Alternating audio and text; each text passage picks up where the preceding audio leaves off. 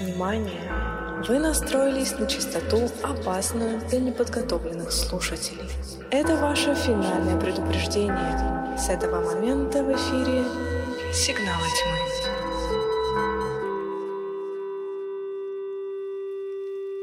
Если вам не страшно и вы настроены на нашу волну, то приветствую вас на подкасте «Сигналы тьмы». Меня зовут Алена.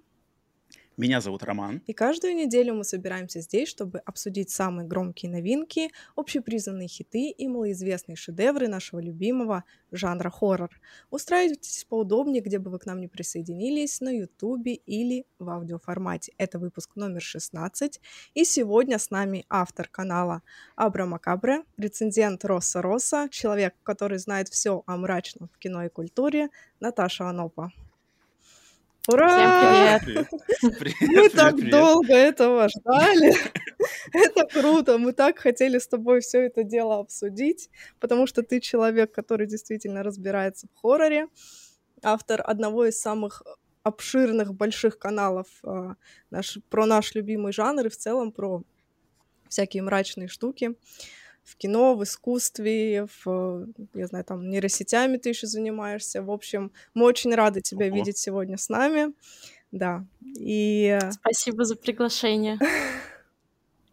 Я, кстати, тоже, я вот, Ален, я, я познакомился с творчеством Наташи через твою рекомендацию. Я почитал а, разные статьи Наташи про какие-то фильмы. Вот на сайте как раз-таки Руссо Росса, ее в Телеграме тоже был очень а, приятно впечатлен и вчитывался как раз-таки вчера, позавчера. Так что, Наташа, да, да полностью под, поддерживаю и присоединяюсь к словам Алены. Спасибо большое, мне очень приятно. Я очень рада сегодня с вами пообщаться, поработать. Круто. Ну, давайте начнем. Давайте начнем. Поговорим сначала о том, что в целом посмотрели за неделю. Давай, Наташа, наверное, с тебя начнем, так как ты у нас гость сегодня, все внимание тебе. Было ли что-то интересное, что зацепило? С чего начать? С хорошего или с плохого? Давай. На твой выбор. Что больше впечатлило, либо в плохом, либо в хорошем ключе?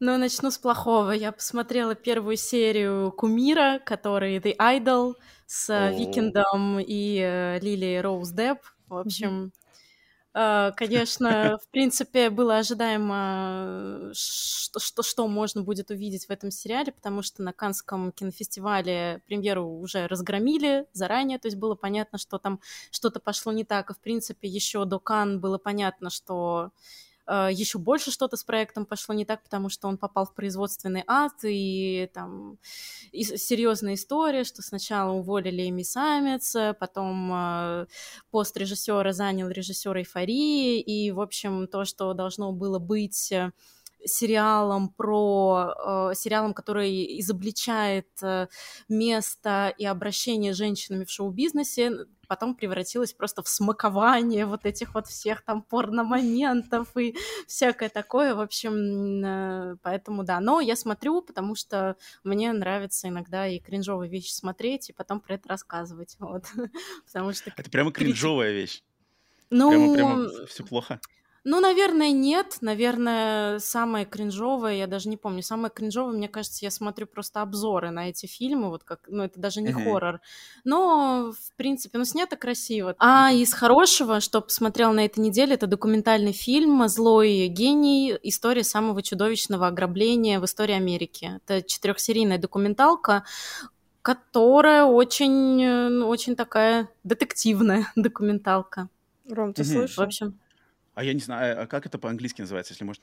Тут нас постоянно, у нас на, на всех сервисах стриминговых и телеканалах везде рекламируются постоянно какие-то ужасные, ужасающие, точнее, документалки про какие-то ужасающие события, и что-то подобное я слышал. Если, Наташа, ты подскажешь, какой-то, не знаю, стриминг-сервис выпустил, если ты вспомнишь, то я, может быть, тоже знаю, но так прямо на скидку я, наверное, не определю, что значит самое ужасающее ограбление в истории Америки. Может, это маркетинг так назвали? Абсолютно. У нас, мне кажется, каждую неделю тут самое какое-то ужасающее событие происходит. А, называется она по-английски Evil, Evil Genius, и, в принципе, все, по вот этим двум словам все найдется. Ой, ну я не слышала. По-моему, это Netflix. А может быть, нет. Ну и, ну и как-то на самом деле ужасающе. В, в паре слов там что, что, там случилось?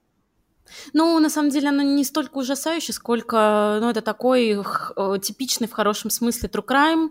Э, mm-hmm. Интересно следить за расследованием, но, наверное, не так ужасающее, как, например, э, Don't Fuck with Cats mm. или какой-нибудь, э, или «Щекотка», которую я все время промутирую. Просто посмотрите все, пожалуйста, «Щекотку». Это самое вирдовое кино, вообще самый вирдовый true crime, мне кажется, который пока существует. Mm-hmm. Ну, по крайней мере, из просмотренных мной. Ну, mm-hmm. интересно, любопытно, интересно. Если как бы зрители, вот кто любит True Crime, это будет интересно посмотреть. То есть Наташа, Наташа True Crime и разврат у нее. Последняя неделя, получается, кринжовый разврат и True Crime. Отличный, отличная комбо. Ален, что у тебя? Не, я за эту неделю вообще ничего не посмотрела, не успела. Ну, я смотрела, к нам приезжал режиссер, Антон Бельжо и со своими фильмами. И вот я смотрела эти фильмы, а так из хоррора или из чего-то такого масштабного я ничего не смотрела, поэтому слово передаю тебе. А я посмотрел, вот сейчас у меня проверка, проверка на знание у э, дам. Эм, я посмотрел на этой неделе фильм, который к хоррору на первый взгляд, даже может быть, если вы его знаете, может его смотрели или знакомы, он на первый взгляд к хоррору никак не относится. Но если я его когда пересмотрел, я еще раз подтвердил свою, не знаю, свои что ли, свое чутье, что в нем достаточно элементов хоррор. И это фильм под названием «Кобра». Кобра? Кто знает, что это такое? Просто Кобра. Кобра. Просто Кобра с Сильвестром Сталлоне, неподражаемым Сильвестром Сталлоне в главной роли, из 80-х годов, 87-й или 6 год, если я не ошибаюсь. На самом деле, если кто знает, то это считается боевик, боевик вот именно 80-е годы, Сталлоне, там, полицейские, перестрелки, но, но, но, но, почему я его, почему я его сегодня хочу вспомнить? Потому что там на самом деле в нем есть очень ярко выраженный, по-моему, хоррор элемент, так как там вот как раз-таки Сильвестр Сталлоне в роли полицейского защищает супермодель от культа, культа какого-то неодарвинизма, которые там убивают людей э, в целях улучшение, короче, рода человеческого, что, мол, надо, типа, всех слабых вырезать, и а, они охотятся за супермоделью, которую Сталлоне защищает. И главарь культа — это актер по имени Брайан Томпсон. Если не знаю, кто его знает, он такой, он знаменитый, он был в «Секретных материалах», играл в куче фильмов э, того времени, и он такой, короче, огромный бугай, лысый, с топорами, такой прямо вот, ну, Джейсон без маски, грубо mm-hmm. говоря.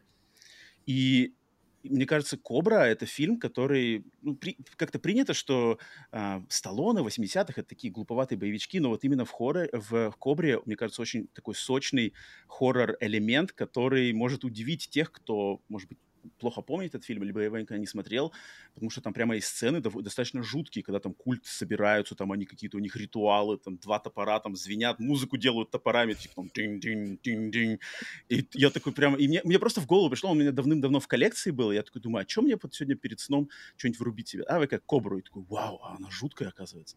Поэтому вот напоминаю всем тем, кто, может быть, не смотрел или не знает фильм «Кобра» с, с, с Сильвестром Сталлоне, вот я пересмотрел на этой неделе. Жуткая в нем По то, описанию. что то там шесть э, золотых малин, шесть номинаций. Ну, это не важно. Жанр Кого это останавливало когда-либо? Не должно, оно должно только интриговать, Алена. Ну, по описанию, по описанию это звучит как смесь плетеного человека и Мэнди. Ну, да, типа ну, если брать это, что это сделано в 80-х годах и в главной роли Сильвестр Сталлоне, то вот примерно да, вот так вот. Вы, вы не смотрели, вы не знакомы с этим фильмом? Uh, я, кажется, смотрела, но да- давно очень. Потому что я по Слушай. изображениям, ну, типа, по скринам поним- понимаю примерно. А, а Наташа только что прямо в точку, мне кажется, даже не осознавая этого, Наташа попала в точку, потому что сейчас, блин, момент просто с, с, с, вселенная, значит, схлопывается у нас в одном моменте, потому что режиссер фильма «Кобра» — это Джордж Пи Косматос, который отец Панаса Косматоса, который снял «Мэнди». Опа! Вот оно. Вселенная схлопнулась. Я только, только сейчас осознал, типа, нифига себе, у нас как прошла, прошла связка. Поэтому, блин, вот вам еще одна дополнительная мотивация познакомиться познакомиться с фильмом «Кобра». Поклонники хоррора не, не пожалеете, обещаю вам. Ну что, давайте обсудим нашу сегодняшнюю тему. И она звучит так. Скиномаринг и фильмы Liminal Spaces. Давайте поговорим в целом про этот э, формирующийся субжанр и откуда он пришел. Может быть, даже попытаемся определить, каким был первый фильм. Насколько я знаю, э, все это началось с крипипаст, как всегда у нас крипипаста двигатель прогресса. Мгм. Все самое новое всегда зарождается оттуда. Потом также были игры э, в таком поджанре. И, а, насколько я знаю, а, какие-то такие пустоты в кинематографе все равно всегда как бы присутствовали, там еще со времен Хичкока, там головокружения, того же Кубрика, но чего-то полноценного как бы не было. И вот такой бум создал именно Скиномаринг, но Скиномаринг мы обсудим чуть позже, а сейчас мне хотелось бы узнать, наверное, у Наташи, потому что Наташа писала целый, э, целую большую статью Трактат. на эту тему. Трактат. Да, трактат. Как ты считаешь, какой был первый фильм? Вот с первым фильмом на самом деле очень сложно, потому что я полностью с тобой согласна, что вот эти пустоты, пороговые всякие кадры, пороговые состояния, которые пытались показывать через кинематограф, это существует очень давно. Просто действительно после того, как э, тред на Форчане взорвал интернет, э, и люди просто стали ну, массово как-то поддерживать вот это течение в интернет-культуре, э, эта штука привлекла внимание к теме лиминальных пространств, а по-хорошему она существовала всегда. И мне даже кажется, что, наверное, невозможно будет определить прям первый фильм, в первую очередь, потому что полноценно найти фильмы, которые целиком и полностью посвящены лиминальным пространствам, наверное, можно только в сегменте экспериментального кино. Я не утверждаю, это, ну, наверное, вот мое такое мнение, мое видение, потому что, ну, по сути, э, лиминальные пространства грубо говоря, в двух словах, что они собой представляют, это как минимум первый пункт, это места, где нет людей, и которые выглядят странно, и так далее, и так далее. А, конечно, в более-менее классическом кинематографе ну, не, невозможно, да, там, помимо Скиномаринка, Да. найти такие фильмы, где нет никого, и чтобы люди это смотрели. То есть это в первую очередь экспериментальные фильмы, чаще всего короткометражные фильмы, наверное, среди полнометражных работ более-менее популярных, я вот так вспоминала, это «Первые и последние люди», но и то, это все равно во многом такой полуэкспериментальный фильм, не, нетипичный, э, нетипичный, нетипичная картина, где есть э, сюжет, персонажи, как, какие-то линии сюжетные и так далее. А я вот, э, слушайте, я хотел спросить, да, я, я тоже так думаю, что, наверное, сложно определить какой-то отдельный фильм, который вот- вот-вот отправная точка жанра horror отсюда. Но я думаю, вот можем мы все втроем, каждый из нас, э, вспомнить фильм, который нас впервые, вот мы осознанно, посмотрев какой-то фильм или, может быть, часть какого-то фильма или, или другого а, подвида искусства, а, вот именно соприкоснулись с жанром liminal horror, liminal spaces. Вот у- у- есть у каждого из нас? Я, я могу, я потому что подготовился, поэтому дам вам э, подумать пару моментов. Скажу, что вот я, например, осознанно, и я понял примерно, что такое. Естественно, тогда еще названия liminal horror не было, но я, э, если брать кинематограф, то я соприкоснулся с ним а, точно в Твин Пиксе. То есть Твин Пикс Дэвида Линча Да-да-да, это вот конечно. э, для меня кадр, где просто камера показывает а, коридор с крутящимся вентилятором, и все, и она стоит и держится. Вот, вот обычная лестница, обычная а, лестница наверх, никого нету, людей нету, просто крутится вентилятор, кадр этот стоит, и ничего не происходит, но жуть просто пробирает все тело. Жуть как будто, типа, как, почему, почему так долго кадр держится вот на этом месте? И я понял, когда я сейчас уже а, осознаю этот жанр, обдумываю его с конкретными формулировками и критериями, то я понимаю, что да, вот он был, liminal horror у Дэвида Линча в Твин Пиксе. Но, наверное, больше всего я с этим жанром познакомился впервые через книгу а, «Дом листьев», да, Занилевский. Вот там Мгм. прямо, вот там, вот там уже было, если у Линча это был один из, наверное, его кусочков, его мозаики, которую Линч складывает, то у Данилевски-то у него как раз был прямо упор на это. Только там надо было, конечно, включить свою фантазию, потому что это книга. Но если вы знаете эту книгу, то там, в принципе, есть все так сказать, все ингредиенты, чтобы в голове собрать просто идеальный liminal horror фильм внутри своей головы. И эта книжка, одна из которых меня в жизни больше всего напугала, хотя вроде ничего, по сути дела, тоже так не происходит.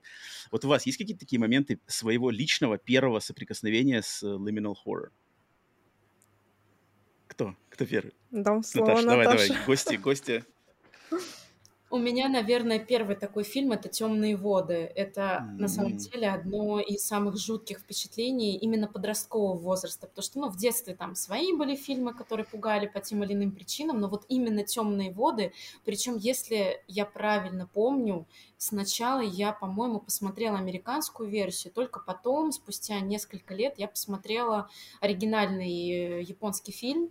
И вот именно вот эти коридоры я до сих пор, хотя я не пересматривала, наверное, вот с десятилетнего возраста этот фильм, или там во сколько, может, лет в 13 я его посмотрела, но я до сих пор помню вот эту сцену, как опускается лифт, а, как он проезжает через вот этот сумрачный этаж, там, значит, какие-то призраки, там льется вода, там что-то жуткое, страшное, и вот он продолжает опускаться. У меня даже сейчас сейчас я говорю, у меня мурашки просто по телу. Это вот, это, наверное, первое впечатление. То есть, да, тогда не было вообще в жизни, я не слышала про слово даже лиминальность, я его не знала, но это вот сумрачное пороговое состояние, прям ух.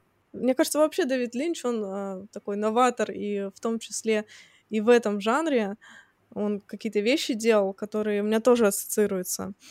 Но я, наверное, для себя выделю не Twin Peaks, хотя там, ну, сто процентов есть элиминальные пространства, а именно внутреннюю империю, потому что во внутренней империи mm. один из самых страшных для меня моментов — это когда мы тоже видим там пустой коридор, пустые коридоры, и потом внезапно появляется скример. И этот скример, он настолько дешево сделан, что он очень пугает. Mm-hmm.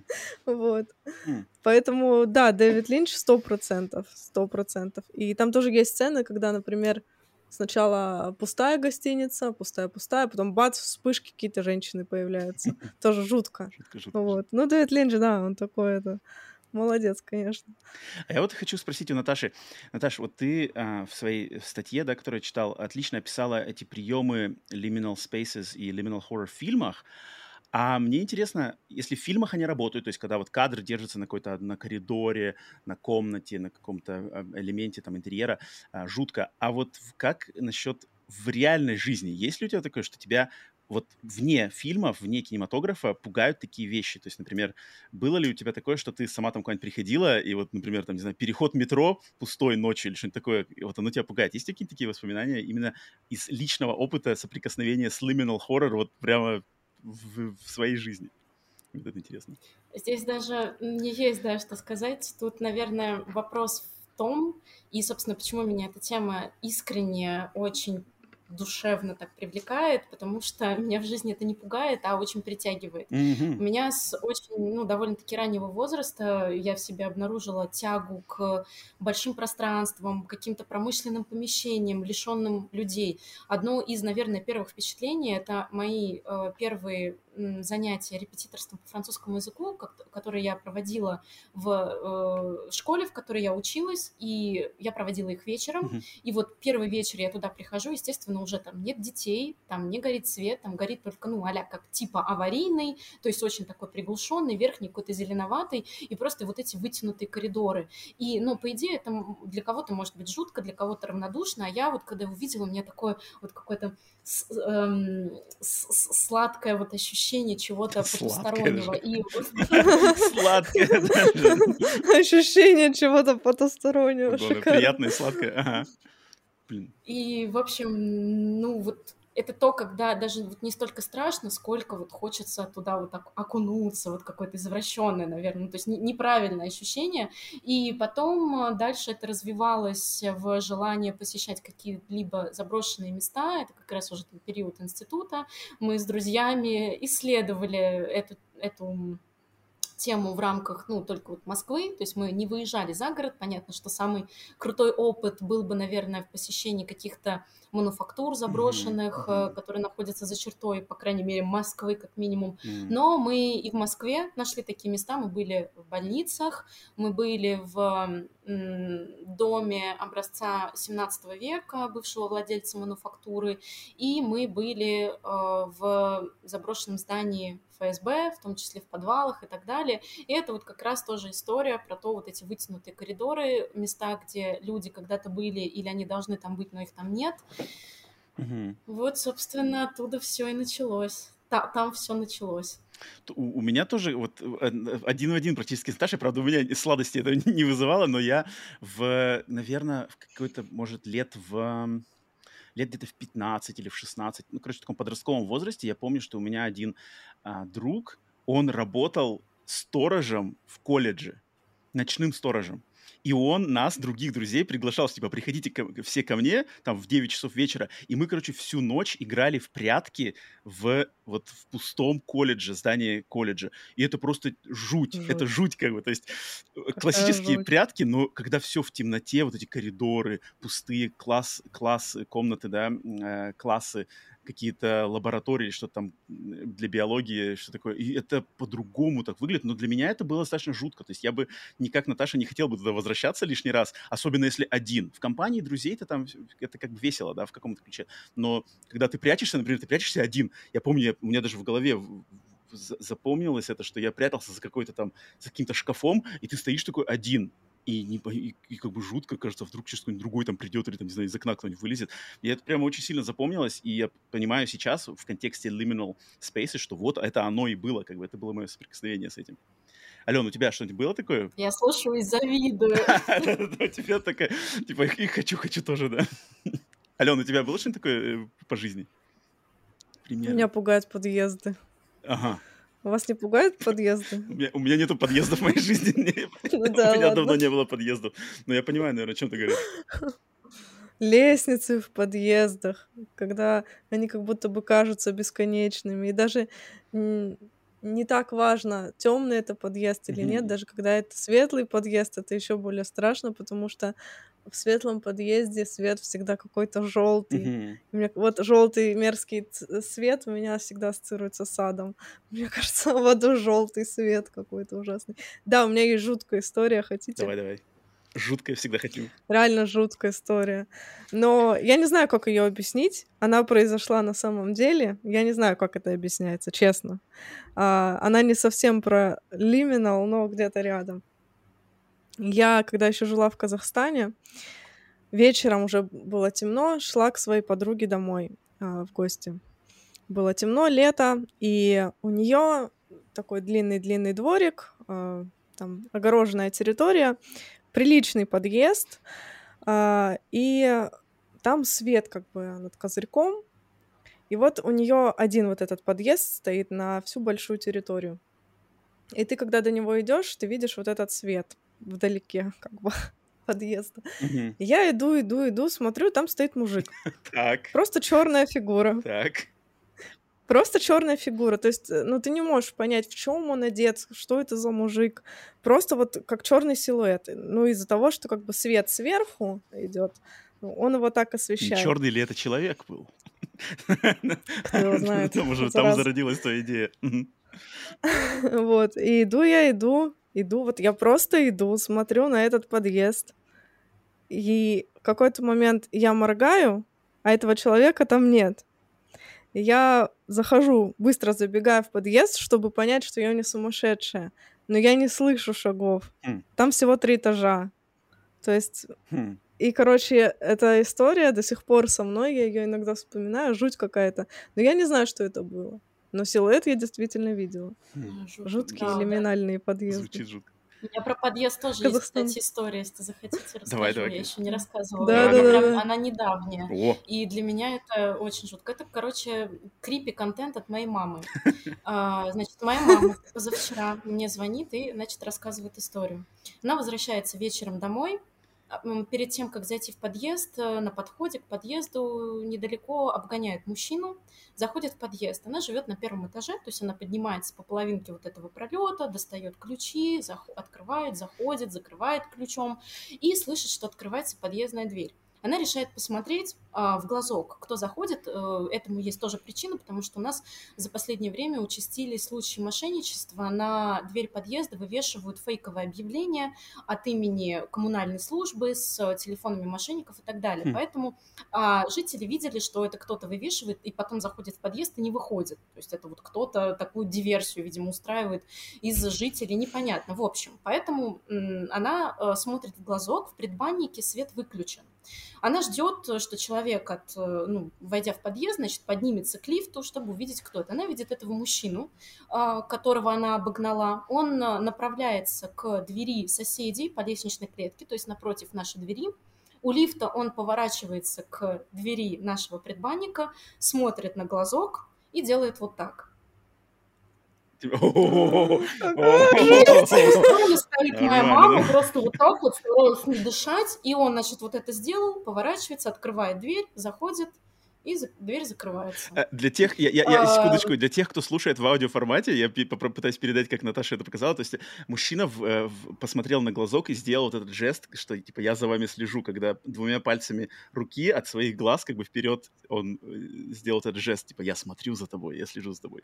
I see you. Жутко, жутко. И Да-да-да. я вообще, для, для меня, наверное, одна из самых тоже вот пугающих вещей в жизни это дверные глазки. Я очень боюсь, да. я очень mm. боюсь вот этих крипипаст, связанных с дверными дверными глазками, мне вообще кажется, что дверной глазок — это, ну, как какая-то линза в потусторонний мир. И мне, когда мама это рассказала, я почему еще объясняла, что свет в предбаннике не горел, потому что я знаю, что... Я не знаю, честно говоря, как это работает с точки зрения физики, но я знаю, что когда человек э, приближается к глазку, там, в общем, это как-то видно с внешней стороны. Но свет не горел, мама стояла у глазка до того, как мужчина поднялся, и, в общем, мне кажется, если бы со мной это произошло, я бы, наверное, месяц-два вообще бы хоррор не смотрела после этого, потому что вот она мне рассказывала, мне было очень жутко. Лишний, общем, лишний вот раз не стоит история. смотреть в глазки, там можно увидеть то, что не нравится. Блин, я вот, кстати, вспомнил, когда вы рассказывали про подъезды, да, я тоже, когда жил в России, я жил, вот, это называется вроде дома 93 серии, да, если они панельные, типа, девятиэтажные дома. Я правильно говорю? 93 серия, это что-то то или нет?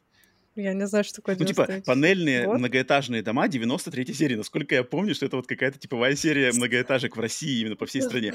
И там вот как раз-таки пролеты, вот эти подъездные пролеты с лестницами, они такие длинные, и я помню вот эти, а, а где идет какая-то краска по стене, она заканчивается, потом начинается побелка, там такая прямо линия. Uh-huh. Вот и это что-то жуткое, то есть вот это вот э, граница какой-нибудь э, светло-зеленого или светло-синего, знаешь, краски, а потом типа граница, и начинается белое какое-то, оно все одинаковое, и оно идет от первого этажа. И, да, и это жутко и в темноте, и жутко а, даже при дневном освещении, когда ты там один. Это какое-то, что-то, что-то в этом точно есть неприятное. Согласен, согласен. Ой, жесть какая. А, слушай, Наташ, а я вот хотел э, спросить, вот так как Алена вначале как раз-таки сказала, что а, жанр horror, он начал появляться сейчас благодаря крипипастам, а, играм и все такое. Я это вижу на своей собственной племяннице, которая 17-летняя а, американка, и она прямо увлекается вот этими всеми, значит, играми, а, все эти backrooms, вот это все. Она прямо знает, там все знают эти лоры, начиная с SCP и все такое. И мне, когда, опять же, я вот к подкасту готовился, собирался мыслями, я подумал, слушай, а нету ли вот, не, не, не получается ли, может быть, что у нас здесь в работе вот этот знаменитый мем, что типа зумеры придумали там то-то. Вот типа liminal horror, liminal spaces, это как раз-таки вот типа современное название, придумали просто ярлык для того, что было давным-давно, и то, что, может быть, раньше называлось, не знаю, просто какой-нибудь атмосферный хоррор или, или просто хоррор-атмосфера. Потому что вот даже я в твоей статье, которую я читал, ты заметил, ты приводила примеры там, а, типа страх а, леса, да, лес, типа природа, там лесные какие-то а, пейзажи, которые пугают или что-то еще. Я так думаю, может, это все опять же было, и вот типа, что зумеры придумали новый там жанр. Э, Наташа, что ты скажешь по этому поводу? Ну, я, кстати, отчасти согласна, потому что, ну, действительно, все началось с крипипасты, и, ну, есть несколько проектов, э, в том числе на Ютубе, которые не то чтобы прелиминальные пространства, например, есть проект Мандела Каталог, uh-huh, uh-huh. вот он чем-то схож, он очень прикольный, хотя я в последнее время не смотрела видео на канале, но скорее это про то, что ну, был дан некий ярлык, то есть появилась какая-то категоризация, плюс э, сейчас в интернете ну, все еще популярны всякие вот эти картинки как раз э, с монстрами а-ля Слендермен. Mm-hmm. Наверняка видели очень много интернет-художников. Mm-hmm. То есть это даже не нейрохудожники, а именно ну, иллюстраторы, которые, в, ну, казалось бы, в какие-то там ком... берут просто фотокомнаты, а, уменьшают, кон... увеличивают контрастность, уменьшают яркость, добавляют какие-то там монстриков, крипи-фигуры, и вот уже просто контент, который подпадает э, под, в общем-то, категорию, в том числе и лиминального хоррора. Я думаю, что да, есть в этом некий смысл даже с учетом еще того, что Скиномаринка, оказывается, я об этом не знала, я не, недавно мне об этом сказали, что он на Западе обрел сильную популярность благодаря ТикТоку. Да, да, да. Есть такое. Он завирусился, да. А вот... Ален, Ален. Ладно. Я хотела поговорить в целом про, про зарождение жанра. А, вот как ты считаешь, а, смотри, а, там какой-то был шестнадцатый год, да, там появилась ведьма, появилась э, там прочь мы и так далее, и вот у нас как бы что-то типа elevated horror зародился, можно так сказать. Или там до этого был Mockumentary. А вот uh, Liminal Spaces, будет ли это жанром, вот чисто твое мнение, то есть как бы, как, как ты сама считаешь, будет ли, станет ли это жанром, или это все началось и закончится на одном скиномаринке? Может быть, э, что-то будет понятно после того, как э, выйдет фильм по э, Backrooms, и он, собственно, mm-hmm. одноименный mm-hmm. фильм, mm-hmm. который сейчас снимается. Вот была новость где-то полгода назад, что решили снять прям полноценный полнометражный фильм по крипипасте и игре, которая затем выходила. Мне кажется, что, может быть, это будет некий поворотный момент. Возможно, после этого будет всплеск популярности вот именно этой разновидности лиминальных э, фильмов. Но мое мнение, что, наверное, нет. Мне кажется, что этот э, так называемый поджанр, он все-таки останется в рамках экспериментального кино и будет э, присутствовать в качестве каких-то отдельных элементов в фильмах ужасов, но все-таки полноценно не, не, не сформируется. Вот мне так кажется. Потому что это все-таки, мне кажется, такая частная, частный случай, вот как со скиномаринком, и нестандартная история, которая не постигнет э, другие фильмы, возможно, если они будут э, сниматься по мотивам скиномаринка или по примеру скиномаринка. Угу.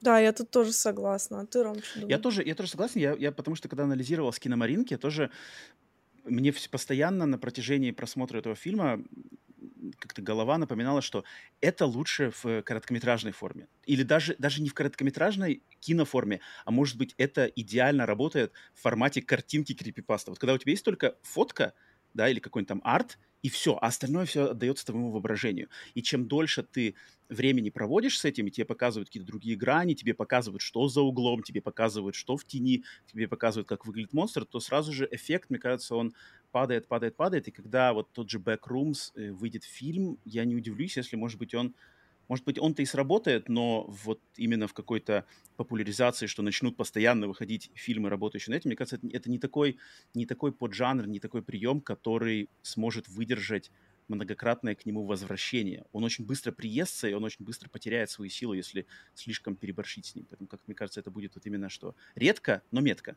как с киномаринг. Вот так вот, мне кажется. Угу. Так, я поняла. А какие еще есть фильмы в этой категории, которые хотелось бы обсудить? Вот, э, на мой взгляд, нужно сто процентов упомянуть «Сон объял ее дом». Что это? А, что, что, тут... что, как еще раз? Как это? Сон об... Это это сон объял ее. А, это было по-русски, я даже не понял, что это было русское. Я думаю, это сон объял ободом, знаешь, какой-то там э, какой исландский диалект. Я на самом деле не понял, что это было русское. Ты, Ален, так сказала, что думаю, что за фильм «Сон объял дом». Прикольно, прикольно, прикольно. «Сон объял ее дом». Класс. Название классно. Да, да, это скиномаринг, но на природе.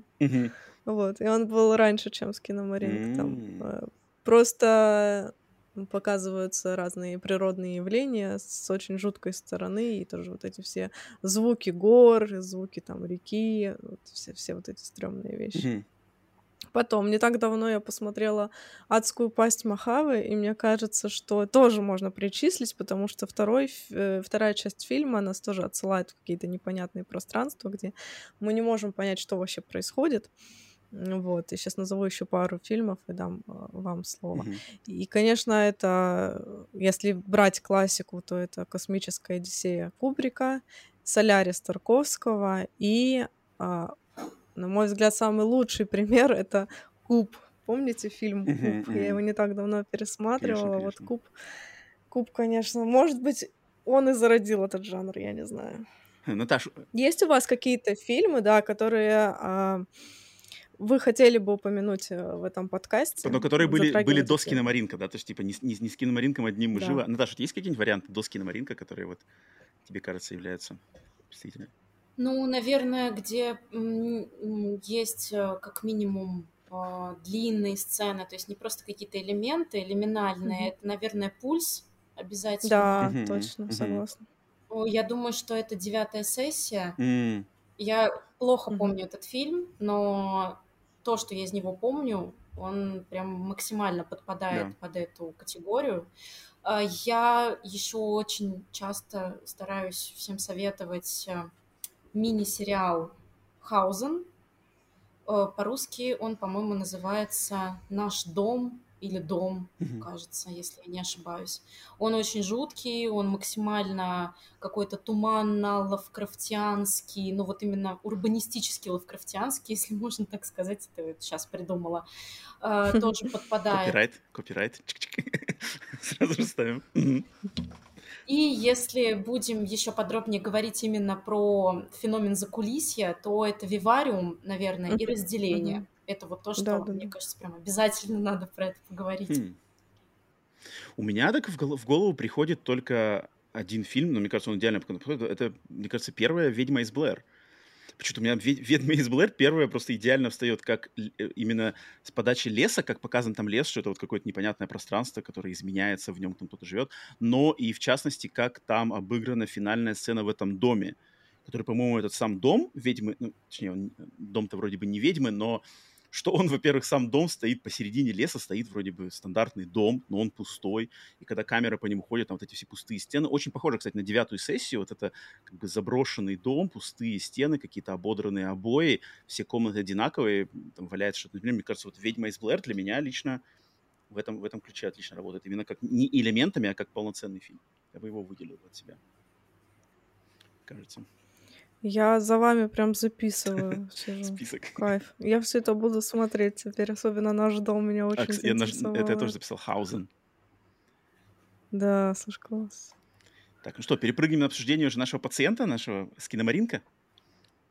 Конкретно. Ну, все готовы, если это да, давайте. Мне уже хочется. Итак, сегодня угу. мы говорим про фильм паранормальное явление с киномаринг. Кошмар.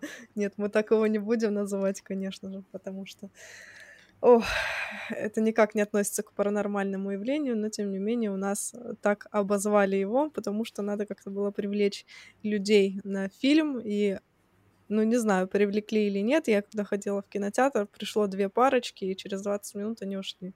То есть неважно, было это паранормальное явление или нет, люди все равно уйдут.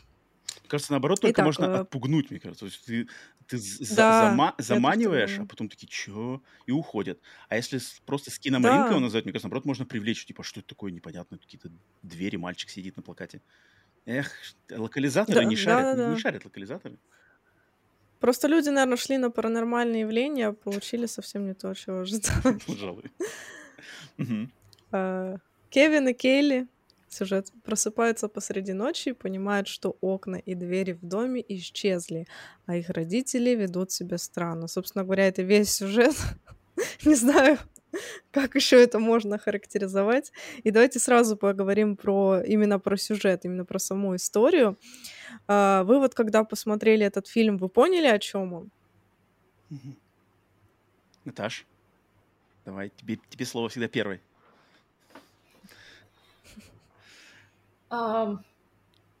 Мне кажется, что вот для меня скиномаринг — это модное э, сейчас слово, такое иммерсивное кино, то есть прям кино с погружением, где, ну вот, упор идет, конечно, не на сюжет, а просто на ощущение. Для меня это прям настоящий крипипаста в виде фильма. Ну, там, собственно, был э, изначально была короткометражка, да, которая да, потом, да, да. Да, да, выросла в полнометражный фильм.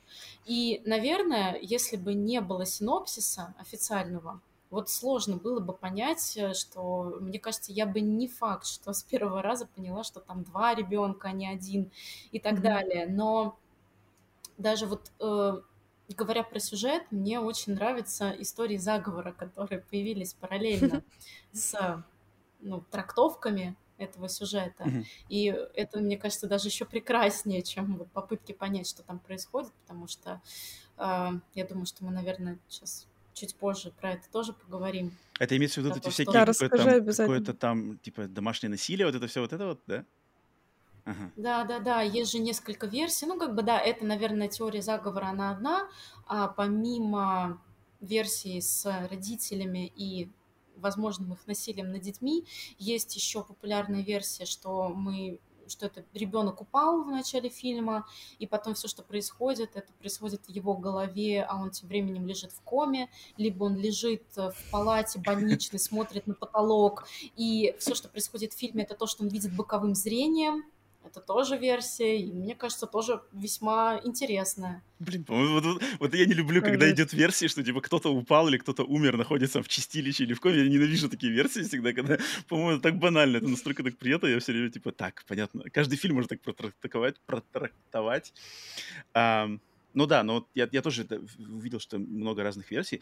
Но, но мне, например, а, когда я его досмотрел, я вот проследить. То есть я не, не читал никаких интервью с режиссером заранее, не хотел себе ничего спорить, не, как бы как-то а, а, окрашивать впечатление. Но когда я его досмотрел, у меня мое вот впечатление было, что просто, да, дети остались дома, родители куда-то там уехали, и к детям при, на, на детей начало какую-то охоту, какой-то вот, не знаю, демон, тварь, создание, черная сила, которая вот с ними, значит, заигрывает и издевается. И потом, когда я фильм досмотрел, в каком-то как раз-таки интервью режиссера я прочитал, что он как раз-таки так и сказал, что у него был какой-то сон в детстве, где он был дома, родители пропали, и был в доме какой-то монстр. Я такой понял, а, ну окей, значит, я, я угадал, в принципе, мысли режиссера, и как-то для себя я так устаканил. И потом, когда пересматривал снова а, вот перед подкастом, такой, типа, а, ну да, все, в принципе, сходится.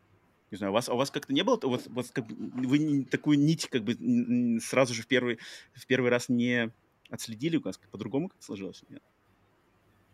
Ну, вообще, по идее, самая, по крайней мере, а, адекватная, наверное, даже не адекватная, а версия, как правильно сказать, вот не на поверхности, Очевидно. а ну, более вот Масштаб. тема, которая, да-да-да, она может вот объять всю, в общем-то, канву вот этого фильма, это страх темноты, ну, по идее. Угу. Я не знаю, я бы, наверное, не сказала, что это там какая-то самая простая версия, uh-huh. а она, наверное, самая искренняя, вот, uh-huh. она самая искренняя, самая настоящая, потому что у меня одна из, ну, самых страшных вещей в этом фильме это то, когда пропадают двери, и она неразрывно связана с психологизмом, хотя лично я не всегда люблю трактовать фильмы вот с точки зрения каких-то переносных смыслов, я вот люблю в лоб трактовать, то есть вот именно uh-huh. по ощущениям, потому что, ну, фи- фильм это, это визуальное искусство в первую очередь, то есть вот то, что ты видишь, ты так это воспринимаешь уже вторично, это такие вот смыслы заложены, но ведь как это страшно, то есть пропадают двери, то есть пропадает как бы защита, это дети, они чувствуют себя максимально беззащитными, они находятся в темноте,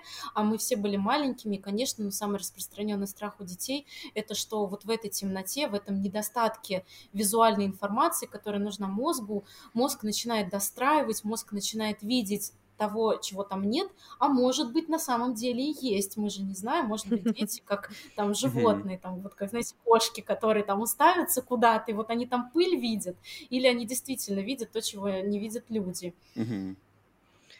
Жуть какая. Там этот Uh, еще вещи пропадали с таким звуком, типа «Ринь?» ну, Я так смеялась на этом Очень детский, детский такой эффект. Мне кажется, дети как раз-таки, э, отталкиваясь от мультиков, в принципе, мне кажется, детское воображение, оно как раз-таки и пропадание вещей снабдило бы таким звуком. Почему-то, мне кажется, это, хорошо, хорошо с, с, соприкасается с этим. Мне так этот фильм э, напомнил, как никакой другой, мои личные, вот на самом деле личные страхи, которые я вспоминаю из своего детства, когда я, например, оставался дома один, и, вот, например, мама куда-нибудь уходила, или родители уходили, и я сначала вроде ты там что-нибудь играешь, смотришь телек, все классно, а потом, например, родители сказали, мы вернемся в 9 вечера. И ты такой смотришь, типа, 9.05, а родители не вернулись. И ты начинаешь такой, типа, черт. И я помню, когда я был маленький, я прямо когда вот этот рубеж времени, к которому они должны были вернуться, он переходило время за него, я прямо подходил там прям к окну и начинал смотреть на дорогу, типа, машина едет или нет. Или там ждал такой, типа, так, ладно, уже 9.20, блин, пойду снова проверю. Я вот это помню, это на самом деле был какой-то такой страх детский, что думаешь, а, а вдруг что-то случилось, начинаешь как бы нервничать. И вот этот фильм что-то такое во мне немножко вытащил вот эти вещи. Я как-то темноты никогда особо не боялся, но вот я больше боялся именно ощущения, что вот двери пропали, родителей нету, никто не придет, и ты здесь навеки там, навсегда, и все, ты на один на один. Это как-то... Вот это на меня сработало очень, очень неплохо в этом фильме. В плане сюжета, наверное. Угу. Там еще важно было сказать, что вот э, Наташа упомянула короткометражку, что сначала была короткометражка «Хэк», да? Кажется, как mm-hmm. так называется. Я ее только сегодня посмотрела. Она, на самом деле, даже более жуткая, чем Скиномаринг. Там монстр намного страшнее. Там в конце такой стрёмный, А там прямо монстр есть, да? Я не смотрел ее, потому. Да, да, да. да. Хм. Там прям монстры есть. Вот. Сколько а... она по продолжительности, короткометражка? 28 минут, по-моему. Вот, мне кажется, вот мне кажется, 28 минут это идеальный. Ну, может, можно, конечно, побольше. Сколько хронометраж у Скиномаринка получается? Час 40, да, вроде? Да. Вот, мне кажется, ему бы покороче бы. Час 20. Вот час 20 это да, нормально. час 20 хорошо. А, для, для, этой, для этой истории, для этого повествования, какое оно здесь аморфное имеется, ну вот, да, час 40 как-то немножечко... Он начинает, как вот называется, про, как это называется, про, пробуксовывать в каких-то моментах, что типа одно mm-hmm. и то же повторяется, что такое есть. И для этого, может быть, стоило как раз-таки вот этот сюжет, повествование чем-то еще что-то добавить, какие-то еще пару граней, тогда, да, тогда по времени было бы более, эм, что ли, насыщенно. Не знаю, у вас, у вас нет такого ощущения, что, вот, что ну, слишком, слишком много фильма на такое малое количество э, наполнения? Времени. Вот так вот. Нет у вас такого? Я поняла. Ну, у меня есть, у меня есть, потому что я даже вот, э, когда он только вышел, его можно было посмотреть еще не в кинотеатре. Я его посмотрела, ну, я его не досмотрела. Вот. Меня хватило на 20 Ты минут. была хейтером тогда, я да? была хейтером. да, точно. Да, с киномаринка. Меня хватило всего на 20 минут, и я выключила, потому что я, ну, типа, я вот как та парочка, которая пришла в кинотеатр. А потом, потом, когда я узнала, что он будет э, на больших экранах, я всех сагитировала, говорю, все, мы идем на скиномаринг, мне надо понять, что это. И вот э, уже на большом экране это был совершенно другой эффект. Mm. Потому что первые 20 минут ты как-то при, привыкаешь к этому всему безумию, а потом ты как-то как будто бы сам оказываешься в этом фильме и наблюдаешь, и уже не можешь оторваться. И после просмотра я как мне показалось, я прям все поняла. Я и сюжет поняла, и там какие-то смыслы поняла. Я вышла прям такая наполненная. И мне показалось, что действительно это... Ну, как мне показалось, что это, получается, что-то случилось с мамой. Mm-hmm. Очевидно, папа что-то сделал с мамой. Mm-hmm. Потом он начинает что-то делать с детьми.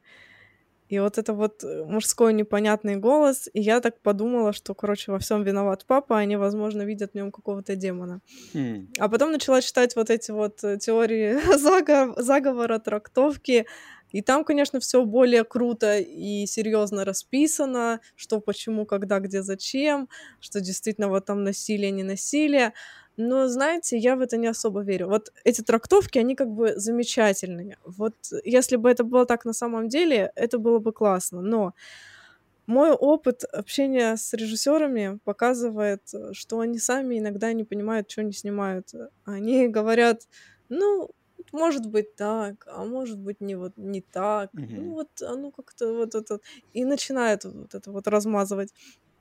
Так что, что на самом деле было в скиномаринке, мы, наверное, уже и никогда не узнаем. Это и не важно, мне кажется. Наташа, ты согласишься, что это не важно? Да, вот ты, как ты сказала, иммерсивное кино. Какие ты впечатления, какие каждый человек Да. этого фи- фильма впечатления и темные воспоминания, ты э, чувства от этого получаешь? Вот, вот оно и так и надо. Поэтому я даже удивлен, на самом деле, что режиссер, не помню, как его зовут, что он там как-то прямо какие-то давал объяснения, вот это ссылался. Я бы, я бы на весь этот режиссер просто бы даже на вопросы просто бы уходил, и все так загадочно, знаешь. Ничего бы не говорил, мне кажется, только добавило бы, знаешь, обворожение этому фильму. Вообще ничего не рассказывай, кто ты такой, что ты, откуда ты взялась.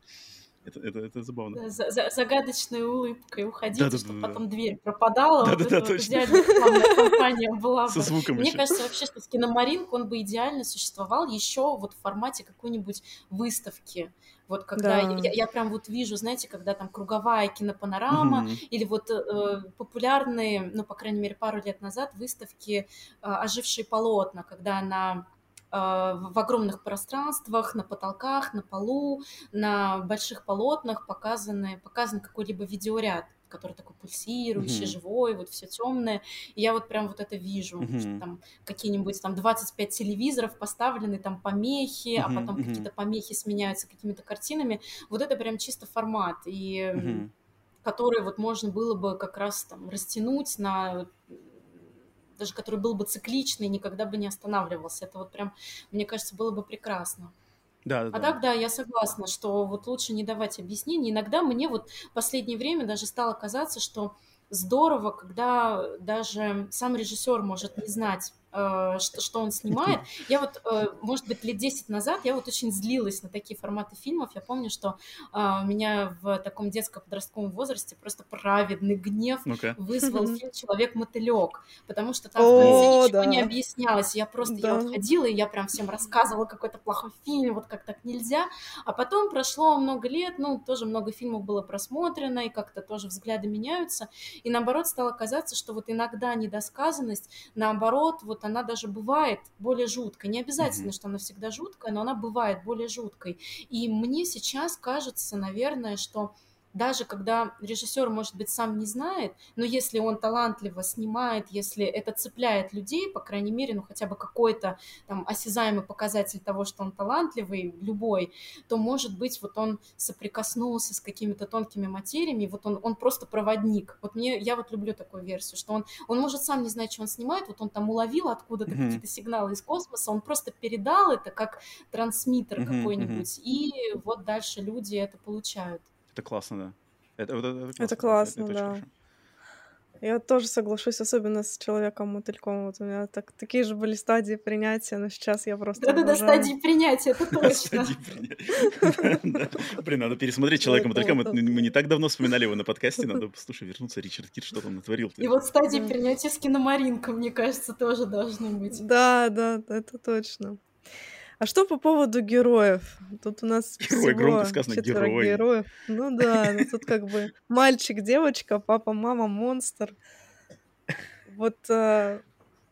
ну, как вы вообще это все воспринимаете?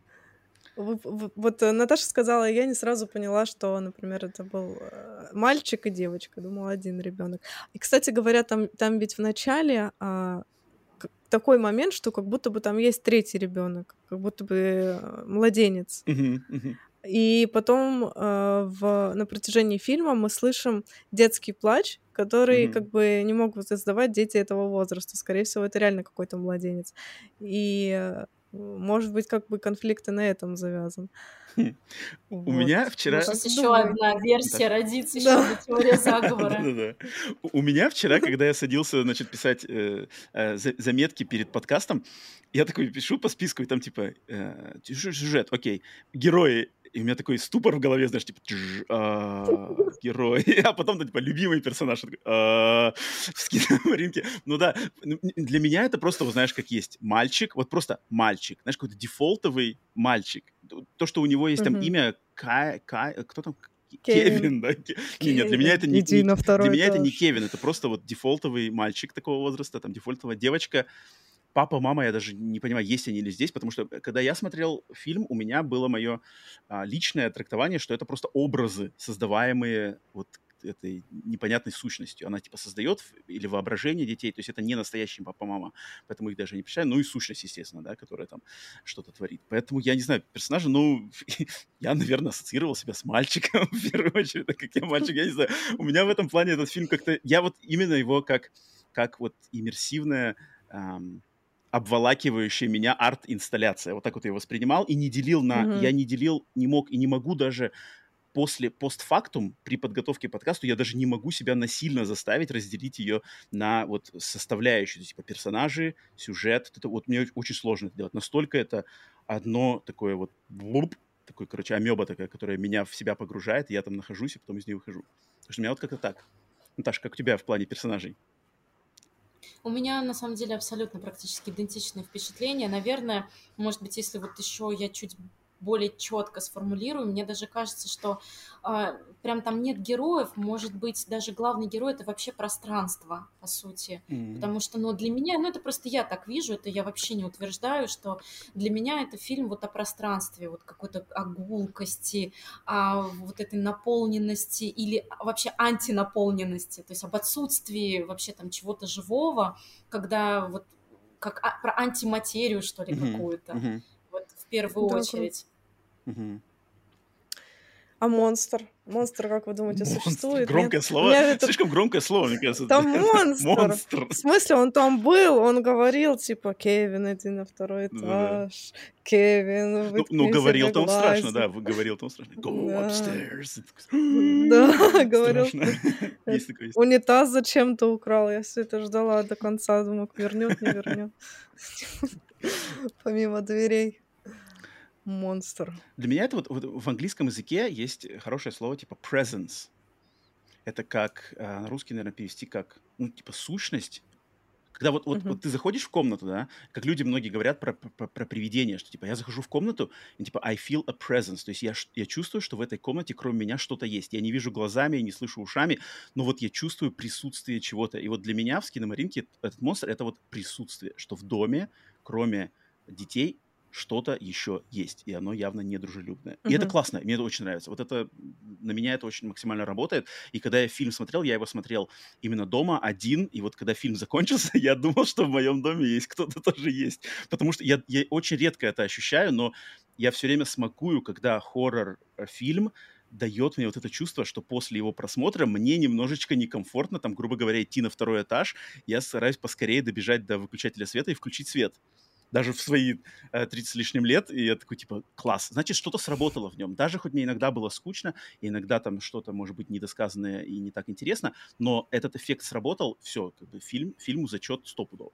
И вот у меня это было с, с киномаринком, поэтому сработало. Не знаю, как на вас. У вас было такое? Да, потом раздается телефонный звонок, и такой семь дней. Да, типа того.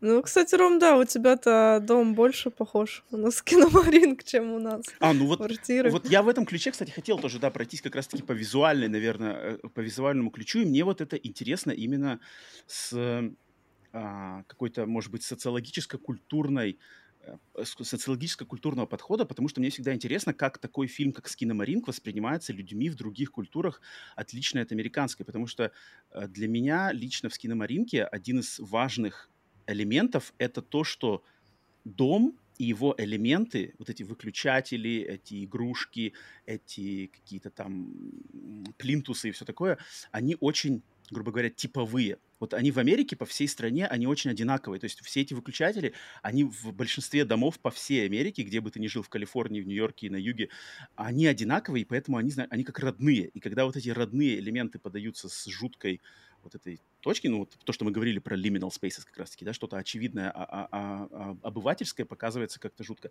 оно работает. И мне вот интересно, как это работает на людей, которые, может быть, не часто соприкасались именно с а, такой, с американским бытом, либо никогда, может быть, не соприкасались. Мне все время это очень интересно, как люди это воспринимают. Вот с этого, как, как, как у вас это работает? Скажите, пожалуйста, Наташа, скажи, как, как, понимаешь ли, о чем я говорю?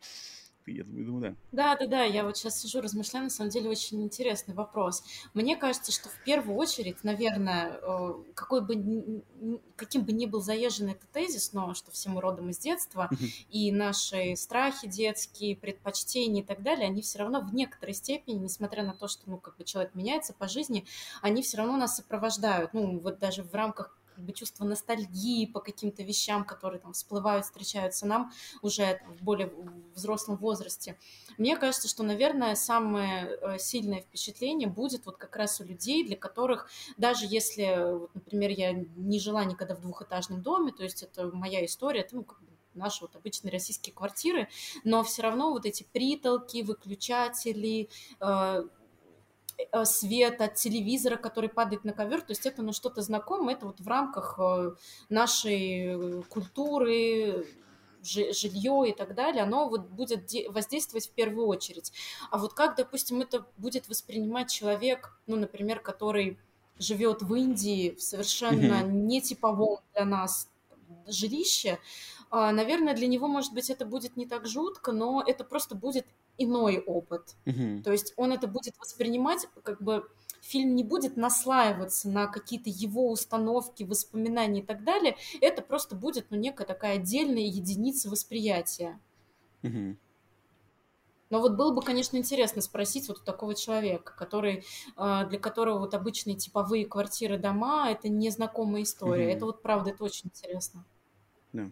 Да, потому что там показан 95-й год, и все равно вот телевизоры у нас, ну, другие, конечно, были, но на тот момент они все примерно одинаковые были. Конструкторы, а, потом светильник, который был вставлен в розетку. Все это нам знакомо. У нас похожие вещи в детстве были, поэтому нам все равно близко, У меня есть похожие истории, вот которые как раз-таки то, что Наташа что сказала. А У меня есть опыт, на- правда, не на Liminal Spaces, не на Liminal Horror, а про фильм «Хэллоуин», первый «Хэллоуин» Карпентера. И у меня был пример с э, моей девушкой, китаянкой, которая выросла в большом китайском муравейнике большого города, то есть квартиры, где куча людей вокруг. И я помню, ей в Китае показывал, мы вместе с ней смотрели «Хэллоуин». И она смеялась, типа, да что здесь смешного, что-то бегают, как бы. Она вообще не восприняла его как хоррор. Она, она смеялась над какими-то криками Джейми Ли Кертис, она смеялась над то, что типа, а что тут никто, соседи не помогают? Там в Китае у нас бы все выбежали уже давным-давно бы, просто гурьбой бы завалили этого Майкла Майерса и скрутили бы его, знаешь, и поза- по- поли- полицию бы вызвали. Я говорю, окей, ладно. А потом, через несколько там месяцев, она со мной приехала в Америку, и я такой что-то в голове вспомнил эту ситуацию, думаю, а ну-ка, давай-ка я поставлю эксперимент. Говорю, давай мы сейчас снова посмотрим, значит, Хэллоуин, она такая, ой, я не хочу, это дурацкий фильм. Я говорю, ну, пожалуйста, доверься мне, я там куплю тебе сумочку, ну, пожалуйста, посмотри со мной, со мной Хэллоуин. Она, окей, ладно, сели. Мы посмотрели Хэллоуин, и когда, значит, Хэллоуин закончился, вот все, фильм закончился, играют титры, играет музыка, и уже был вечер, я говорю, а вот теперь, пока музыка еще из, из телевизора играет, говорю, подойди просто к окну и посмотри наружу, на, на улицу. И она открыла за- занавеску, посмотрела, и вот эта американская улица, на которой никого нету, стоят одинаковые домики, все скрыто в тенях. Я говорю, представь, что в любом из этих, за любым из этих домов, в любой этой тени, за любым деревом может стоять кто-то, кто сейчас смотрит на нас и желает нам зла. И она сразу такая, типа, а, жуть, жуть, жуть, выключай все, включай везде свет, как бы, все, я все поняла, больше там не буду смотреть. И вот это вот на самом деле, то есть насколько контрастное восприятие человека и как она сразу моментально поняла, как бы в чем здесь суть и почему в Америке этот, этот фильм наделал столько шумихи и считается там классикой хорроров. Это вот меня всегда, я навсегда запомнил эту историю, что это вот так и работает. И вот, да, интересно, как Поэтому мне, наверное, в этом ключе интересно постоянно, как вот эти фильмы, которые с таким культурным а, подтекстом не, неоспоримым, как они влияют на людей из других стран, других культур, с других каких-то а, ритмов жизни. Поэтому да, это, это, это, это, очень интересно. Ну и последнее, что у нас осталось обсудить, это музыка. Но музыки как таковой тут нет. Тут скорее просто аудиосопровождение какое-то. И, на мой взгляд, это 50% успеха этой картины. То, как говорит этот монстр, как шуршит камера. Вот эти вот все вещи. А, Как вам звук в этом фильме? Было ли вам страшно? Может быть, мурашки какие-то были по коже от вот этих вот всех звуков? Ну, э, я смотрела в дубляже, поэтому... А типа, Но мне все равно было Иди стрёмно. наверх. Там что-то Да, так было. Окей. Наташ, как у тебя со звуком? Здесь. Ну, саунд-дизайн решает, конечно, бесспорно. Просто, естественно, по сути, здесь саунд-дизайн из-за того, что мало в фильме элементов, относящихся к ну, такому классическому нормальному фильму, как сюжет, персонажи и так далее, их нет. То есть саунд-дизайн — это, наверное, как сказать, ну, одна треть картины, если даже не больше, чем одна треть. Потому что в, ну, взять любой другой популярный хоррор, понятно, что человек там отвлекается на э, какие-то на скримеры, на сюжетные повороты, на какие-то сцены, на сцены между сценами. А здесь, поскольку ничего не происходит, и получается зритель, вот он вслушивается, он, он постоянно вслушивается, и он всматривается. То есть вот из чего состоит, по сути, процесс просмотра этого фильма. Он вообще действует как сеанс гипноза, что ли. Он гипнотичный довольно фильм. Мгм. То есть это вот всматривание, вслушивание и Конечно, без этого фильм определенно не обладал бы таким эффектом.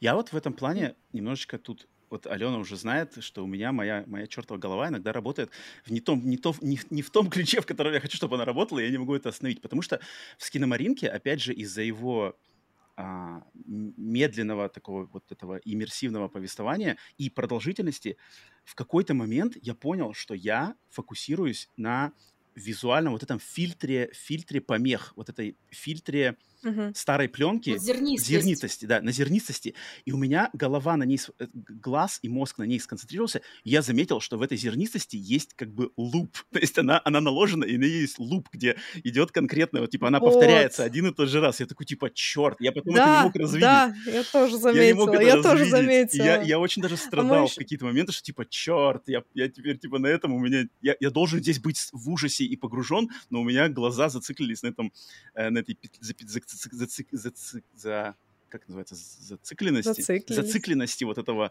э, помех этих, я такой, типа, а, что здесь продешевили вы с помехами, это почему нельзя было сделать вот на час сорок, а он какой-то на несколько секунд всего лишь. Ален, ты тоже да, заметил это? Да, да-да-да, мы с друзьями обсуждали и э, спорили. Вот один э, из друзей говорит, это типа снято на пленку. Я говорю, нет, это не снято mm-hmm. на пленку, это наложенный эффект, mm-hmm. потому что я вижу, да, что он зацикленный. Mm-hmm. Я уже видела там эту трещинку mm-hmm. в этом моменте. Mm-hmm. Вот, тоже зацепилась, прикольно. Блин, это так, это, вот, это, это меня раздражало. Я ненавижу, когда вот я, я, я цепляется мое сознание за такие вещи. Поэтому, кстати, вот этот фильм Э, я какое-то некоторое время назад много читал про разницу типа э, у каждого человека сознательного и бессознательного, да, что там люди, если ты вот, например, ты играешь на музыкальном инструменте, и если ты начинаешь думать, да, включаешь сознание, то ты типа играешь хуже, ты начинаешь там путаться, нажимать не на те кнопки на пианино. Если тебе удается отключить сознание, полностью отдаться бессознательному, то ты типа фигачишь там просто как вот именно маэстро, да. И мне кажется, этот фильм, если человек может себя настроить на волну бессознательного, вот отдать себя полностью этому фильму, то тут можно напугаться прямо вот до мозга костей. То есть как-то вот отключить разумный мозг и просто типа я здесь, угу. и как-то себе создать, может быть, даже, знаешь, там смотреть одному в наушниках, а, в темной комнате, поближе к телевизору, либо в кинотеатре, да, вот именно а, телефон убрать, там какие-то отвлечения убрать, и вот максимально попытаться создать себе правильную атмосферу, чтобы погрузиться в этот транс в какой-то смысле, тогда вот он сработает. У него есть все, в принципе, составляющие, визуально, аудиовизуально, сюжетные какие-то, что есть, и, и поэтому, но, но я уверен, что не каждому это просто, не каждый на это способен, не каждый даже захочет заморачиваться каким-то, что там я себя должен в подсознательное вгонять, да ну нафиг. Я пришел смотреть паранормальное явление, да, что там, где тут, где, как бы, понятные сюжеты и все такое. Поэтому да. Ну, он а реально вот... страшный. Угу.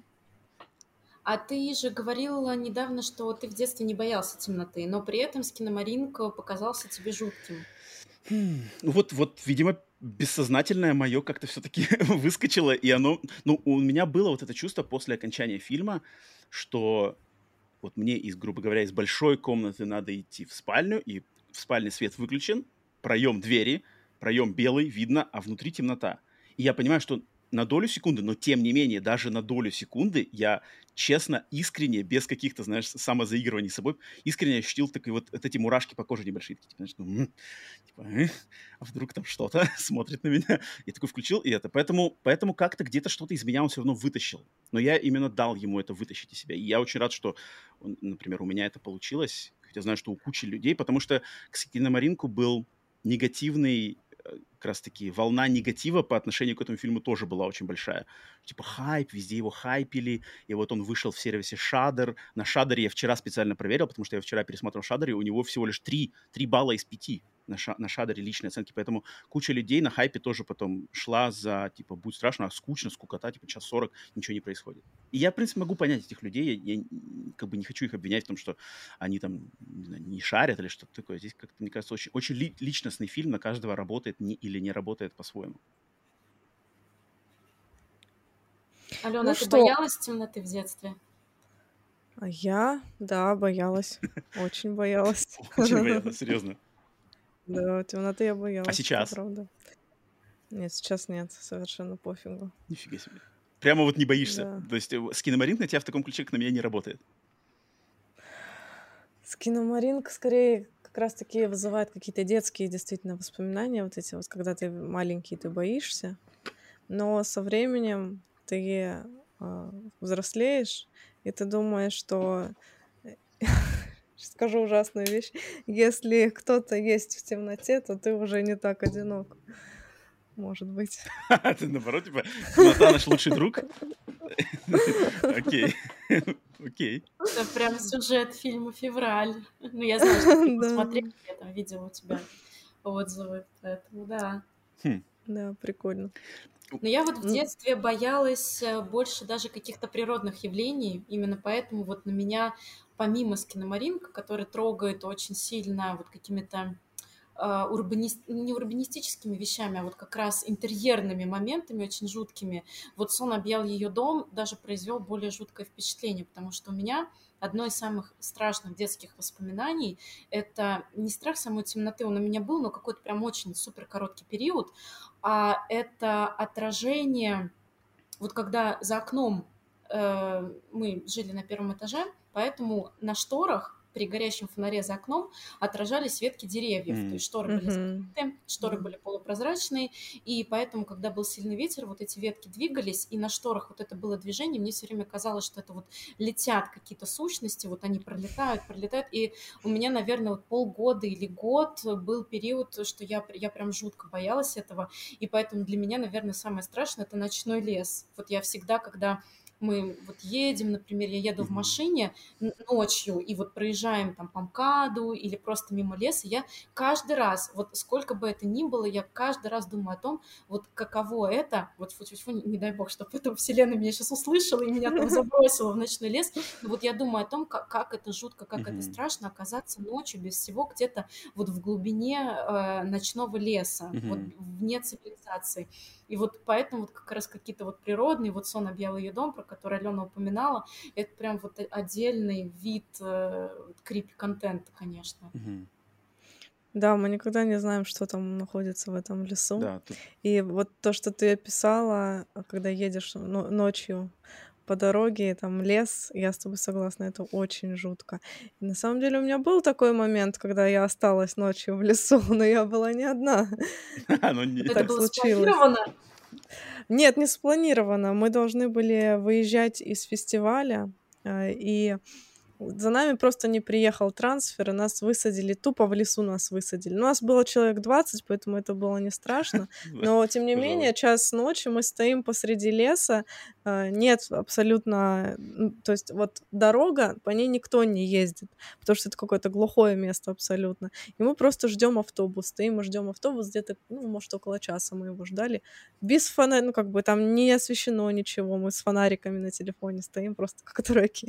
Ну, это не знаю, на тот момент не было жутко, но, но я понимаю, о чем ты говоришь. Ну, это прям завязка для хоррора, реально. Это вот, вот реально начало, син, вот синопсис хоррор-фильма. Ну да, да. Так и есть. И как бы, если так в хоррор-фильме 20 человек вообще не проблема, начинают потихоньку. 20 человек ехали с фестиваля, оказались там в замкнутом, не в замкнутом, оказались в лесу, и тут... Начали пропадать по одному. Нет, я тоже полностью, Наташа, согласен, что э, лес, кромка темного леса, когда ты видишь два, там, два-три дерева первых, да, а потом даже, например, в не, не только ночью, а даже уже в какие-нибудь сумерки или ранний вечер, все равно очень быстро из-за кромки деревьев, да, из-за листвы, там очень быстро темнеет, и ты видишь первое дерево, все нормально, за ним там дерево, а потом очень быстро все типа темно, и ничего не видно, и там уже какие-то очертания, кто-то уже смотрит, кто-то стоит, вроде кто-то пробежал, и ты такой типа, нет-нет, скорее обратно домой. Блин, это, это очень я тоже очень, очень понимаю, это на самом деле очень сильно пугает. Мне кажется, больше даже людей, у кого, у кого хорошо воображение развито, сразу начинаешь додумывать все подряд, что там такое может быть. Так что да. Ну что, переходим на понравившийся нам момент, и сегодня у нас их всего три. Угу. И начнем с понравившейся сцены. Какая сцена в скиномаринке а, понравилась или, может быть, напугала, затронула больше всего? Давай, Наташ, опять с тебя, как всегда. У меня, я вспоминаю два кадра основных. Это э, как раз э, вот коридор, ну, наверное, это даже не сцена, а может быть и сцена, вот там вот сложно со скиномаринком вообще сформулировать, mm-hmm. что есть сцена, а что да, это правда. Но вот да, кадры коридора, потому что я очень люблю коридоры и вот проходы. Ну, это, в принципе, ассоциируется как раз, э, что вот дверь — это переход куда-то и так далее, в таком эзотерическом языке, грубо говоря. И, наверное, второй кадр, вторая сцена — это игрушки, разбросанные под э, вот светом от телевизора. Вот угу. есть, конечно, в этом что-то криповое, но на самом деле это, мне кажется, и легко объяснимо с другой стороны, потому что игрушки же это, это радость, это детские игры, это что-то хорошее, доброе, милое, понятное, а то есть здесь а, вещь, которая напрямую ассоциируется с положительными эмоциями, радостью и так далее, то есть она показана в таком вот в апсайдауне, в инфернальном свете, в таком в сумрачном состоянии, и вот от этого происходит как раз вот разрыв шаблона, то есть то, что должно быть хорошим, милым, приятным, оно, в общем, обретает э, черты э, инфернальные. Угу. Круть. Рома? У меня самый жуткий, самый, в принципе, запомнившийся мне момент — это момент, когда мальчик или мальчик, да, заходит в спальню и видит, что кто-то на кровати сидит. Там мама, да, вроде это. Mm, вот мама, да. просто сам факт фигуры в темноте, сидящей на кровати с а, а, отвернутой лицом от э, главного героя, и опять же кадр на этом держится, и там что-то идет какие-то разговор небольшой, да, но вот, не знаю, как бы что человек сидит на кровати, и он понимает, что в комнате кто-то есть, а нормальный человек должен повернуться сразу, естественно, в комнату кто-то зашел, тут переворачивается, начинает разговор, да. А здесь почему-то фигура это сидит, и она не поворачивается, и, и, и что это, кто это? Это призрак, что-то с этим случилось, это мертвый человек. Меня это очень дико пугает, это вот очень, опять же, мне напомнило «Ведьму из Блэр», ее знаменитую концовку, когда, да, э, стоит э, один из персонажей и смотрит в угол, и ничего не делает. И почему как? У меня просто голова просто взрывается всякими теориями и вымыслами, что типа что случилось. И вот этот кадр, когда кто-то сидит на кровати и не поворачивается, э, жутко, жутко, жутко, жутко, прям очень. Мне очень, мне очень нравится. У вас у вас все круто и объяснено прям. У меня просто Барби на потолке. Не знаю, почему Барби этот кадр у меня Ну, это, кстати, тоже, да, это жуткий очень кадр. Просто Ну, кстати, Ален, но, но с Барби на потолке, если мне память не изменяет, это же как раз-таки скример, да, будет после нее. Там типа она висит. Не, не, не. А, просто вот мне, мне не очень понравились скримеры. В этом фильме есть парочка скримеров, да, где просто Да, есть. из ниоткуда просто типа и все что-то такое. Мне это вот не Да, да, нравится. да. Как-то оно как-то какие-то дурацкие скримеры. А у меня, меня напугало. Напугало, да? Да, я прям подпрыгнула. Такое ощущение, что Барби на потолке как раз-таки вроде она типа висит, висит, висит, а потом типа и падает. Нет? Это разве не такой скример там был? Блин, я не помню, может, и такой. Наташа, ты не помнишь, Я нет? не помню. Какие скримеры были в Нет, не киномаринке? помню, честно. Скример из киномаринка. Я, я помню, что был скример, по-моему, вот с мамой. Мне так Да, кажется, с с мамой ним ничего не путаю. Вот, вот это единственный скример, который я помню хорошо. Мгм. Я тоже помню. Барби на. Это Понравившийся персонаж. Ну, у меня, у меня это монстр. Есть он или нет он, это монстр. Вот то, что в конце, в самом конце показывают, вот это вот мой любимый персонаж. А у вас? Наташа? Какой самый прописанный и глубокий персонаж Вот, я, я вот не хочу выпендриваться ни в коем случае, но вот если уж брать, там, продолжать теорию про пространство, вот у меня, наверное, это какая-нибудь там притолка, любимый персонаж. Потому что, ну, мальчик, сидящий спиной к камере, это крипово выглядит, вот честно. Для меня крипово. И я вот с Ромой согласна, что, в принципе, вот всегда в хоррорах фигуры, которые стоят спиной и которые должны повернуться, не поворачиваться, это мега крипово, потому что это очень противоестественно. Это противоестественное поведение, которое, ну вот сразу в голове вот что-то не так, что-то не так, эм, это вс- всегда сильное воздействие оказывает. Ну, вот, наверное, мальчик вот в этой сцене, это вот любимый персонаж. Потому что, да, с персонажами там, конечно, туго в скиномаринке. Ну да, тут, тут- тут- тут это, это не тот, мне кажется, фильм. Ну, я тоже, я мальчик, я, я, я себя персонифицировал с мальчиком, поэтому тоже написал мальчик и пять точек после этого. Верно, мальчик. Ален, у тебя есть, у тебя есть как-то выделить персонажей каких-то по, по другим соусам? Сомневаюсь. Ну, Типа нет, монстр? Только нет. монстр? Ну, у меня монстр, да. Сцена, которая напугала больше всего. Давай, Ром, с тебя теперь. Ну, у меня на самом деле, ну, если выделить, окей, вот этот момент, да, с фигурой на кровати стопудово, но если добавить второй, именно тоже напугавший, ну, наверное, наверное, финальный кадр с этим лицом, Да, финальный кадр, потому что он, э, вот когда долго держится кадр, и оно что-то постоянно меняется, ты такой ты всматриваешься, пытаешься понять, это человеческое лицо, нечеловеческое лицо, и как-то вроде бы ничего страшного не происходит, стримерами и скримерами тебя никто не фигачит, никакой дичь не происходит, но вот у меня такое ощущение после этого лица, что э, настолько долго фильм держит этот кадр и это лицо, что вот знаете, у меня на глазах э, сложился такой же эффект, как вот когда на э, лампочку смотришь долго, а потом типа вот этот ореол лампочки у тебя на глазах типа выжжен, знаешь. И у меня вот это лицо такое mm-hmm. ощущение, что оно у меня как бы, ну, оно как-то а, сфотографировалось на моем внутреннем зрении, и когда фильм-то уже закончился, я говорю, что мне надо идти, например, там в спальню, и у меня такое ощущение, что это лицо, оно вот как бы отпечаталось на моем зрении какое-то время, там, не знаю, полчаса, 40 минут. И оно как будто бы там держалось, и я когда смотрел, оно как будто вот у меня все еще перед глазами висит. Я, я, может быть, даже это специально было сделано, потому что ты так долго смотришь на него, что, мне кажется, оно каким-то образом впечатляется. Это было некомфортное чувство, и, пожалуй, вот именно такой какой-то жуткий, какой-то неприятный эффект он у меня вызвал. Осадок, осадок он правильно, финальный кадр оставил этот хорроровый осадок, который как раз-таки и требуется. Мне даже больше сказать нечего, потому что ты полностью описал все мои ощущения. У меня тоже финальный кадр. Тоже отпечатался. Да, жесть. Наташа, у тебя? Я даже... Да. А я вот пытаюсь вспомнить э, вот момент, когда мальчик сидит спиной на потолке. Это было только на постере или в фильме это было тоже, по-моему? Было-было там, когда домик, вот этот, что домик начал отдаляться, отдаляться, и вот он начал по потолку ходить, и да, он там сидел. Вот у меня, наверное, вот это самая страшная сцена, потому что она, ну, если все, что до этого происходило, ты как бы понимаешь, что это, вот, возможно, глазами ребенка, ну, там, хорошо, ну, телевизор жуткий, по телевизору там жуткие какие-то там передачи, это страшно воспринимается, но, в принципе, дом-дом, ну, проход дверной без двери, окей. А вот когда уже там, мальчик сидит на потолке, то есть это как показатель того, что реальность начинает меняться, и меня вот это в фильмах ужасов всегда пугает, наверное, больше всего. То есть когда какой-то психоделический эффект э, начинает оказываться на зрителя, то есть как бы с героями что-то психоделическое происходит, вот для меня вот это всегда вот со всеми, во всех фильмах самое страшное. То есть когда э, зритель или вот там участник или персонаж, он реальность больше не контролирует и начинает, ну, хрень какая-то происходить mm-hmm. простым языком. Вот меня это очень пугает, и, и в жизни меня это пугает, что вот когда-нибудь там, ну, вот один из больших страхов это вот сойти с ума, и я там люблю читать иногда интервью вот как раз людей с ну, какими-то ментальными расстройствами, вот как они видят или как они описывают свои сны, и это, это вот очень жутко. То есть когда реальность становится прям непонятной и абсолютно хаотичной. Вот хаос — это прям самое страшное для меня.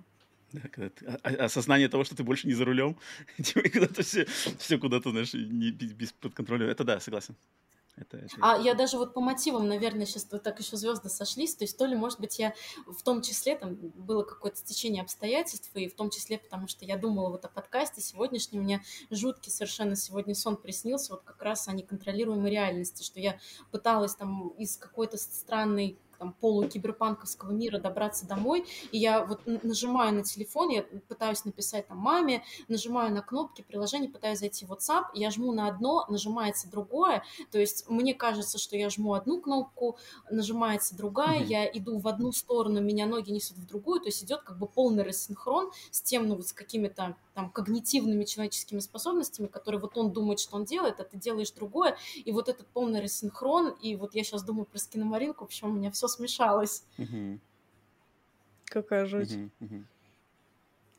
Могу понять. Ну что, пора подвести итоги. А, давайте сегодня не так, что кто ведет, тот и говорит итоги, а давайте, может быть, каждый от себя пару предложений про фильм. Как вы считаете, а, стоит ли его кому-то рекомендовать, что вообще, какой он эффект на вас произвел, и ну вот что вы можете, как вы можете подытожить наш сегодняшний разговор про этот фильм? Давай, Наташа, с тебя начнем. Ну, давайте. Давай. Мне кажется, что даже вот если начать с прокатной истории и с локализации и так далее, мне кажется, что зрителя обманывать не надо потому что, ну, это рискует кончиться не очень хорошо. Мне кажется, что даже советую этот фильм, нужно предупреждать, что это экспериментальное, например, кино, или не совсем кино. То есть, чтобы зритель был готов, чтобы он ну, понимал, что он может увидеть, и, ну, как бы честно, с готовностью с некой на это шоу, готовясь к тому, что он, там, ему нужно приложить какие-то усилия, чтобы это понять. И, наверное, это все-таки действительно фильм, который, ну, абсолютно точно может э, по праву кому-то не понравиться, а тем, кому он понравится, это, возможно, какая-то личная история, возможно, основанная на детских страхах, а возможно и нет.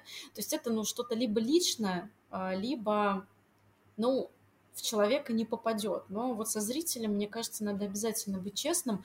И мне радостно, я прям рада, что вот фильм так выстрелил на Западе, обрел такую популярность, потому что, ну, это не совсем стандартное кино, не стандартное не в плане, что какое-то там элитарное, а, ну, нетипичное формат повествования и так далее. Очень здорово, что вот разные форматы фильмов обретают популярность, и режиссеры вот могут себя пробовать в таких разных форматах, и разные направления могут быть, которые людям интересны, и что вот есть этот момент погружения, прислушивания, и, собственно, вот все кино состоит из этого, и это очень здорово, что есть такое разнообразие, и не совсем якобы стандартное кино, оно может вот выйти на такой уровень, потому что обрело такую популярность. Я прям очень этому рада, и мне кажется, это очень классно. Угу. Угу. Я, если к, к словам Наташи, полностью тоже соглашусь с ней, но я добавлю только от себя, что я знаю, что есть люди, которые, вот возьмем конкретного какого человека, аморфного, да, стандартного, который посмотрел скиномаринг, и скиномаринг на него очень произвел большое впечатление. И вот этот человек может пойти к другим людям прийти и сказать там, слушай, я там вчера посмотрел такой фильм, такая жуть, так напугался, супер. И все. И вот, вот мне кажется, с киномаринком так делать нельзя. Даже если он напугал тебя до мозга костей, но вот так вот его подавать не надо. Его надо подавать, что фильм меня так сильно напугал, но имей в виду, что фильм медленный, ничего там не происходит, и у меня еще вот были в детстве такие заморочки, поэтому он сработал на меня, потому что, потому что. Вот в таком контексте этот фильм надо, то есть рекомендовать, но очень осторожно и людям в теме. А если начать его просто расхваливать э, на каждом углу, даже если он тебе понравился, то это чревато, что к нему присмотрятся люди, которые могут вообще не воспринимать такое кино. Поэтому я вот э, максимально положительно к нему отношусь, но его надо рекомендовать осторожно, и лично я его буду только как вот, вот я знаю, что человек открыт к такому кино. Вот я ему посоветую. А просто там, грубо говоря, мужу моей сестры я такой фильм точно не буду рекомендовать никогда. Поэтому, поэтому такое кино. Я очень... А вдруг муж сестры да, после да, этого да, фильма да. там ударится в артхаус просто? Ну нет, нет, нет, я, я, я не буду, я не готов к такому риску, знаю его. Пусть лучше он эту рекомендацию какого-нибудь другого получит. Нет, я вот считаю, очень интересно, что этот фильм стал а, популярен именно в таком, до мейнстрима, даже достучался до какой, в каком-то этом, в каком-то ключе, но с такими фильмами надо поосторожнее. Хотя я, я максимально за их существование и рад видеть какие-то вот новые нотки в любимом жанре и все такое. Это, это круто. Я скажу так. У вас тут, э, конечно, интересные мнения. Так, но... Но, дорогие слушатели и зрители нашего подкаста, так. смотрите, вы выключаете свет, вы надеваете наушники, садитесь, убирайте телефоны и просто час сорок пялитесь в экран. Через 20 минут на вас работает невероятный эффект скиномаринка. Вы погрузитесь в эту историю, и вам, я вам гарантирую, вам будет очень страшно. Возможно, это будет один из самых страшных фильмов в вашей жизни. Вот, вот в таком, в таком ключе вы можете посмотреть этот фильм. Если вы хотите посмотреть его в компании, или при свете, или вы там постоянно будете отвлекаться на телефон, у вас ничего не получится. Потому что, да, фильм странный, э, час сорок потолочков и плинтусов, и это, конечно, не каждому понравится. Но если вы сделаете так, как я вам сказала, вы получите истинное удовольствие и новый кинематографический опыт. Так что всем желаю посмотреть его вот так, как сделала я. Это ты просто ты, ты знаешь, что ты находишься в, в, в безопасной зоне наших слушателей и зрителей, которые ко всему готовы на все эксперименты. А если вот, вот тебя так выпустить, там, не знаю, в торговом центре Ашан, да, вывести и всем в так лес, вот. Вывести в лес, забыть после фестиваля и там смотреть киномаринг. Вот масса, мне кажется, такое рекомендовать опасно, потом могут захейтить в, в, в ответ. Посмотрят, посмотрят, им полезно. Ну что, переходим на мою любимую рубрику топ-5 наших подборочек, и сегодня мы говорим про фильмы, которые выбиваются из жанра хоррор. Вот. И Вот у меня, если честно, супер банальная фигня, поэтому сегодня я буду к вам прислушиваться и за вами просто записывать, потому что я знаю, вот, Ром, как бы от тебя, извини, пожалуйста, со всей моей любовью ничего не ожидаю. Как это? Почему это? Что, что это так? Что за наезды такие из ниоткуда? Я, я только перед записью сказал, что очень горжусь своей пятеркой. Да, но я знаю, что ты беляшек, и тут очень сложно, мне кажется. Мне кажется, ты редко смотришь такое кино. Но, читая канал э, Наташи, я точно знаю, что вот это перед нами сидит кладец.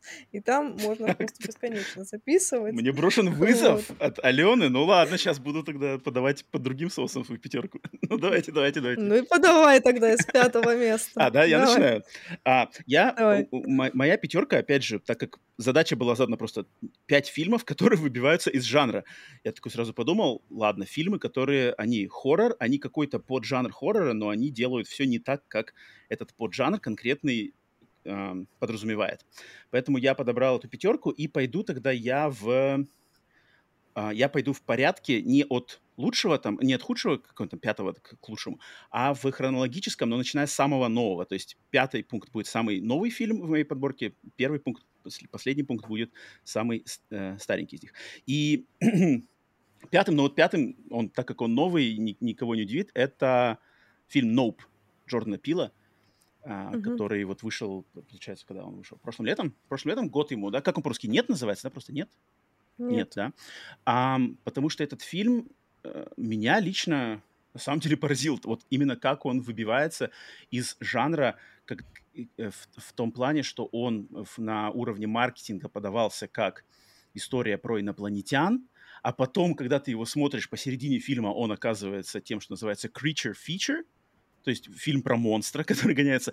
А, когда ты смотришь его еще дальше, он оказывается вообще какой-то версией Джордана Пила, а, его версии фильма «Челюсти» в каком-то ключе, а под вторыми и третьими слоями там находится и куча всяких социальных комментариев на природу а, зрелищ и жестокости и все такое. И там есть ужасающие сцены с обезьянками, которые вообще вроде как кажутся какой-то левой вообще частью, но работают просто максимально. Поэтому Джордан Пил, я думал и фильм э, «Прочь», да, «Прочь», и «Мы», но вот именно «Nope» я просто помню свои ощущения, что я в кинотеатре смотрел, типа, нифига себе, что ты здесь сделал, типа, ничего себе, как ты все это повернул. Я не ожидал такого, поэтому Nope от Джордана Пила у меня первый мой вариантик.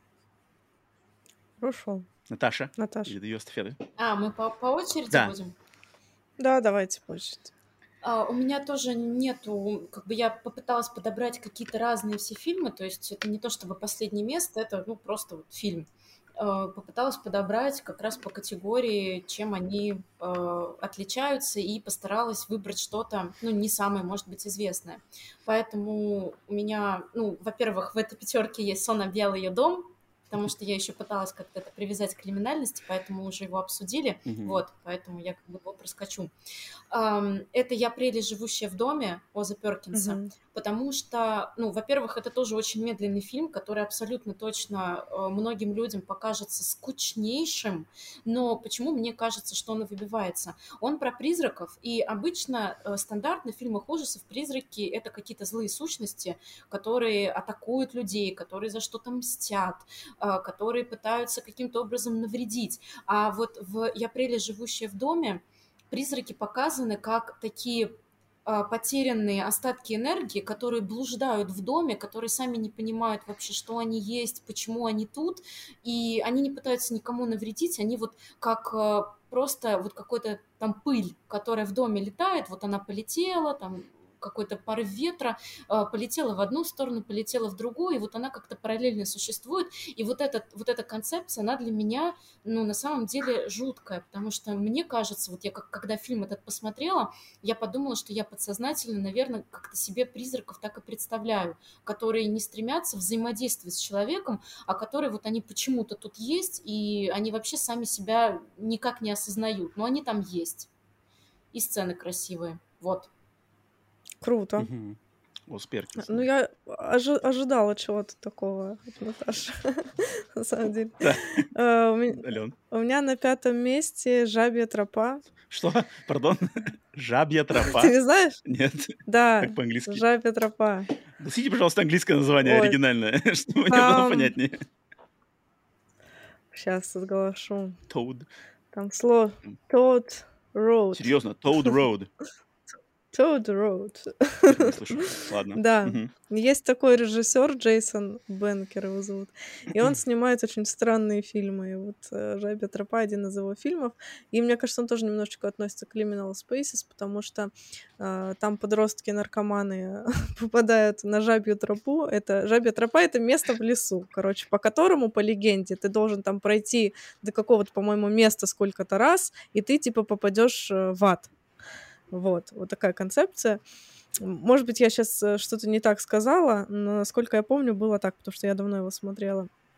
Вот, и а, он необычен как раз-таки своим сюжетом и необычен а, тем, что там очень... Он, он как бы снят э, довольно малобюджетно, там дешевенькая камера, и тоже вот это вот какой-то лиминальный лес, где ты идешь, идешь, идешь по этой тропе, идешь, идешь, и ты не понимаешь, что тебя ждет в конце. Действительно ли там существуют врата в ад, или это просто дурацкая городская легенда, или это просто подростки обожа... обожрались наркотиков. Как бы тут непонятно. Но фильм что-то что в этом есть, поэтому у меня на пятом месте. Записал. Жабья тропа.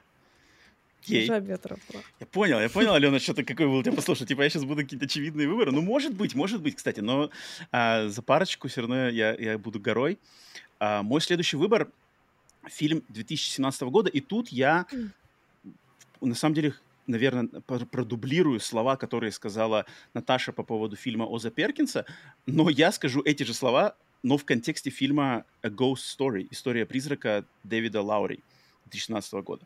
Потому что а, угу. Этот фильм, вроде бы фильм с названием A Ghost Story подразумевает, что это будет, ну, там, не знаю, какой-нибудь готический, готический особняк, призраки, там вот эти дама в белом, дама в черном. А на самом деле это философская притча там о времени, о памяти, о без каких-либо скримеров, без, без каких-то пугалок, но то есть, мне кажется, это фильм, который а, называет себя клишированным названием, то есть даже название фильма это, по сути дела, поджанр ужасов.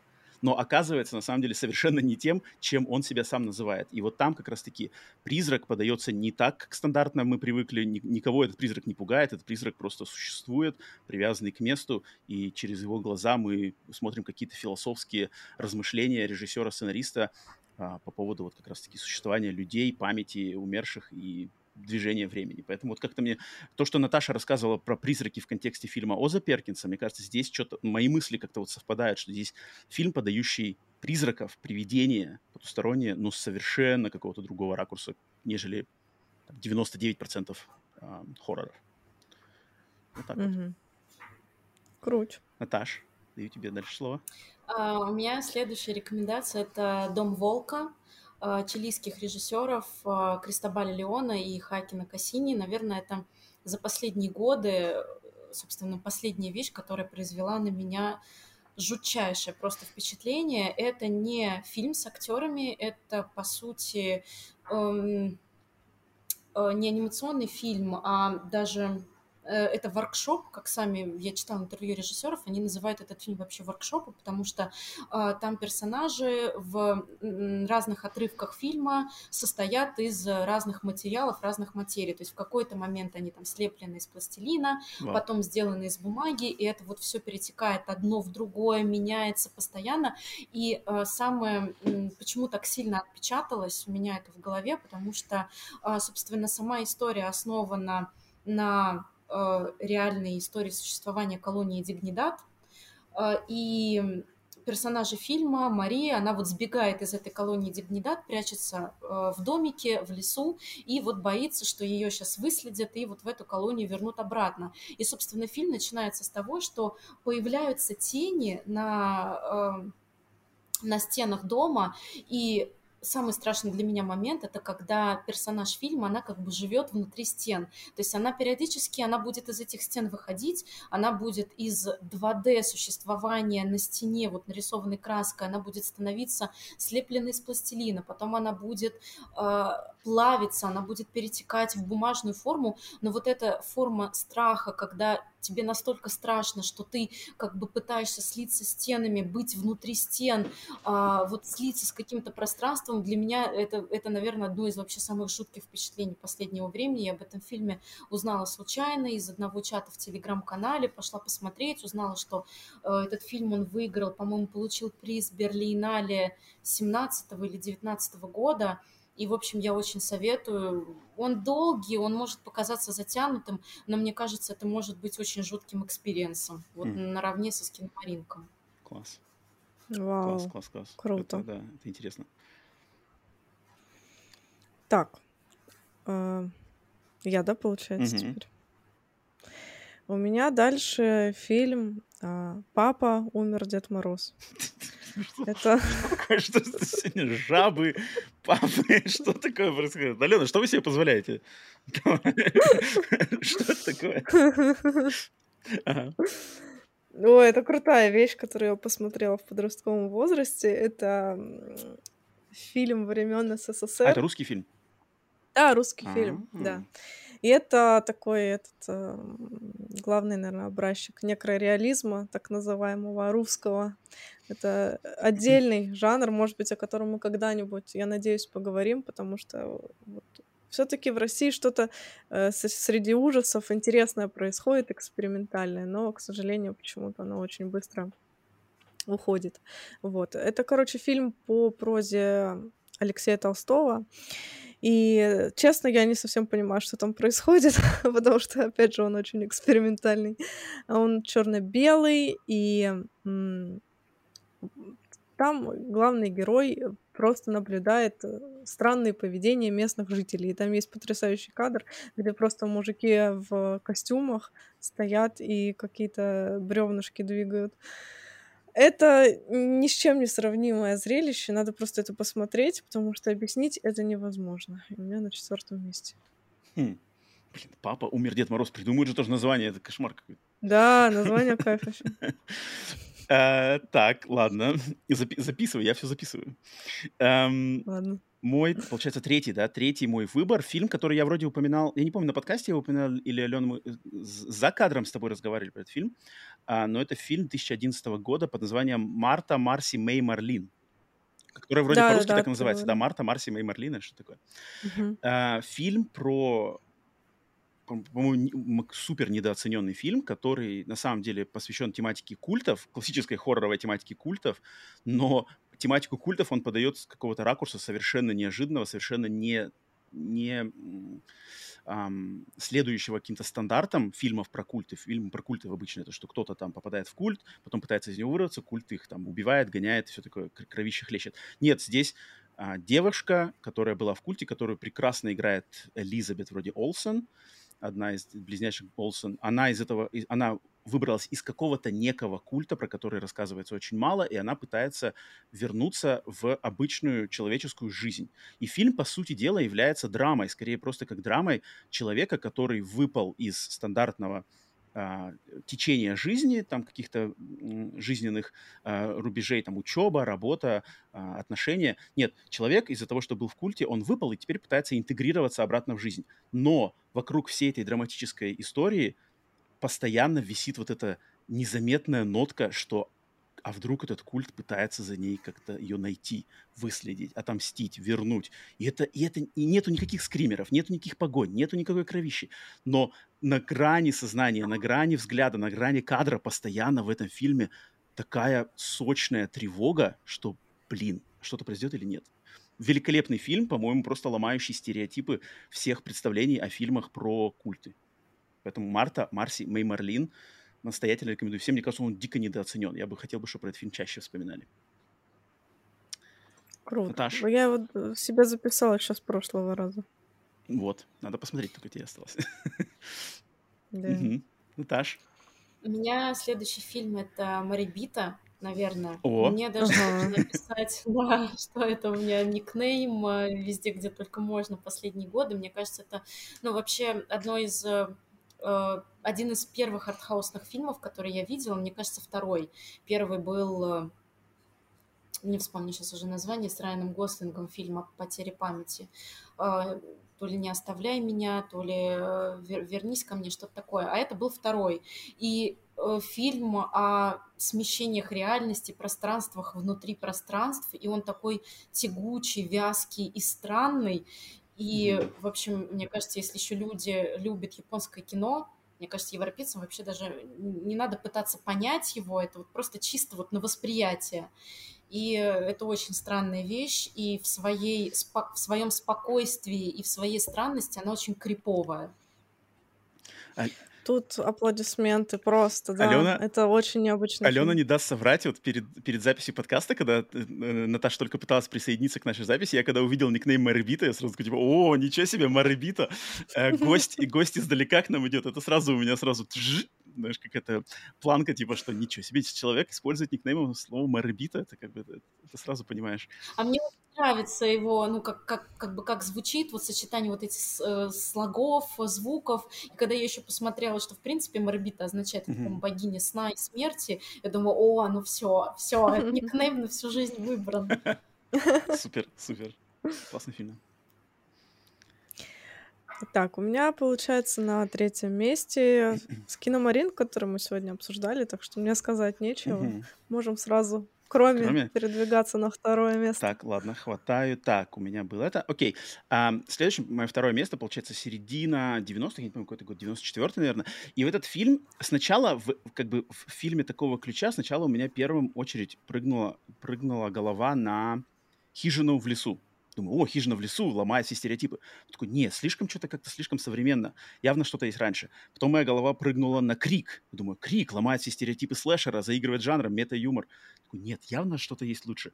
И, и финальный мой вариант во второе место — это новый кошмар Уэса Кревина, то есть «Кошмар связов» номер 6 да, который, по-моему, как mm-hmm. раз-таки один из первых нарушил все просто какие-то ст- стандарты, каноны и внес вообще мета-уровень в хоррор, сделав главной героиней актрису Хедер Лэнгенкэмп, главную злодеем не Фредди Крюгера, а истину Фредди Крюгера и актер Робин. Ну, короче, это, блин, это, это на самом деле прорывной фильм, и тоже, как и предыдущий мой фильм, я считаю, что он какой-то недооцененный, что ли. Он, как будто бы он опередил свое время, и его форма опередила поп-культуру. То есть поп-культура в 94 году не была готова к такому. В 96 году она стала лучше готова и восприняла это в формате крика.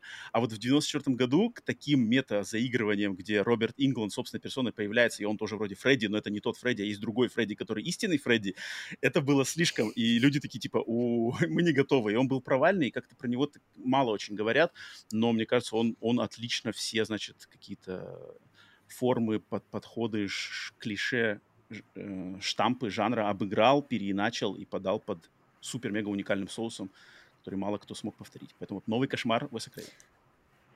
Если ты спускаешься все как бы раньше, раньше, раньше, мне теперь супер интересно, что у тебя там будет. Последний, последний фильм у меня прямо... Наташа, давай, давай. Разрывной, походу. А у меня следующая рекомендация это мини-сериал. По-моему, это то ли полнометражный как бы фильм, он укладывается, по в полтора часа, то ли мини-сериал «Тревожный звонок». Uh, calls, uh, потому что, по сути, это вроде как заявлено как фильм, но по факту это подкаст, но при этом это фильм в виде подкаста, то есть когда нужно просто слушать и uh, визуализировать сюжет просто по репликам.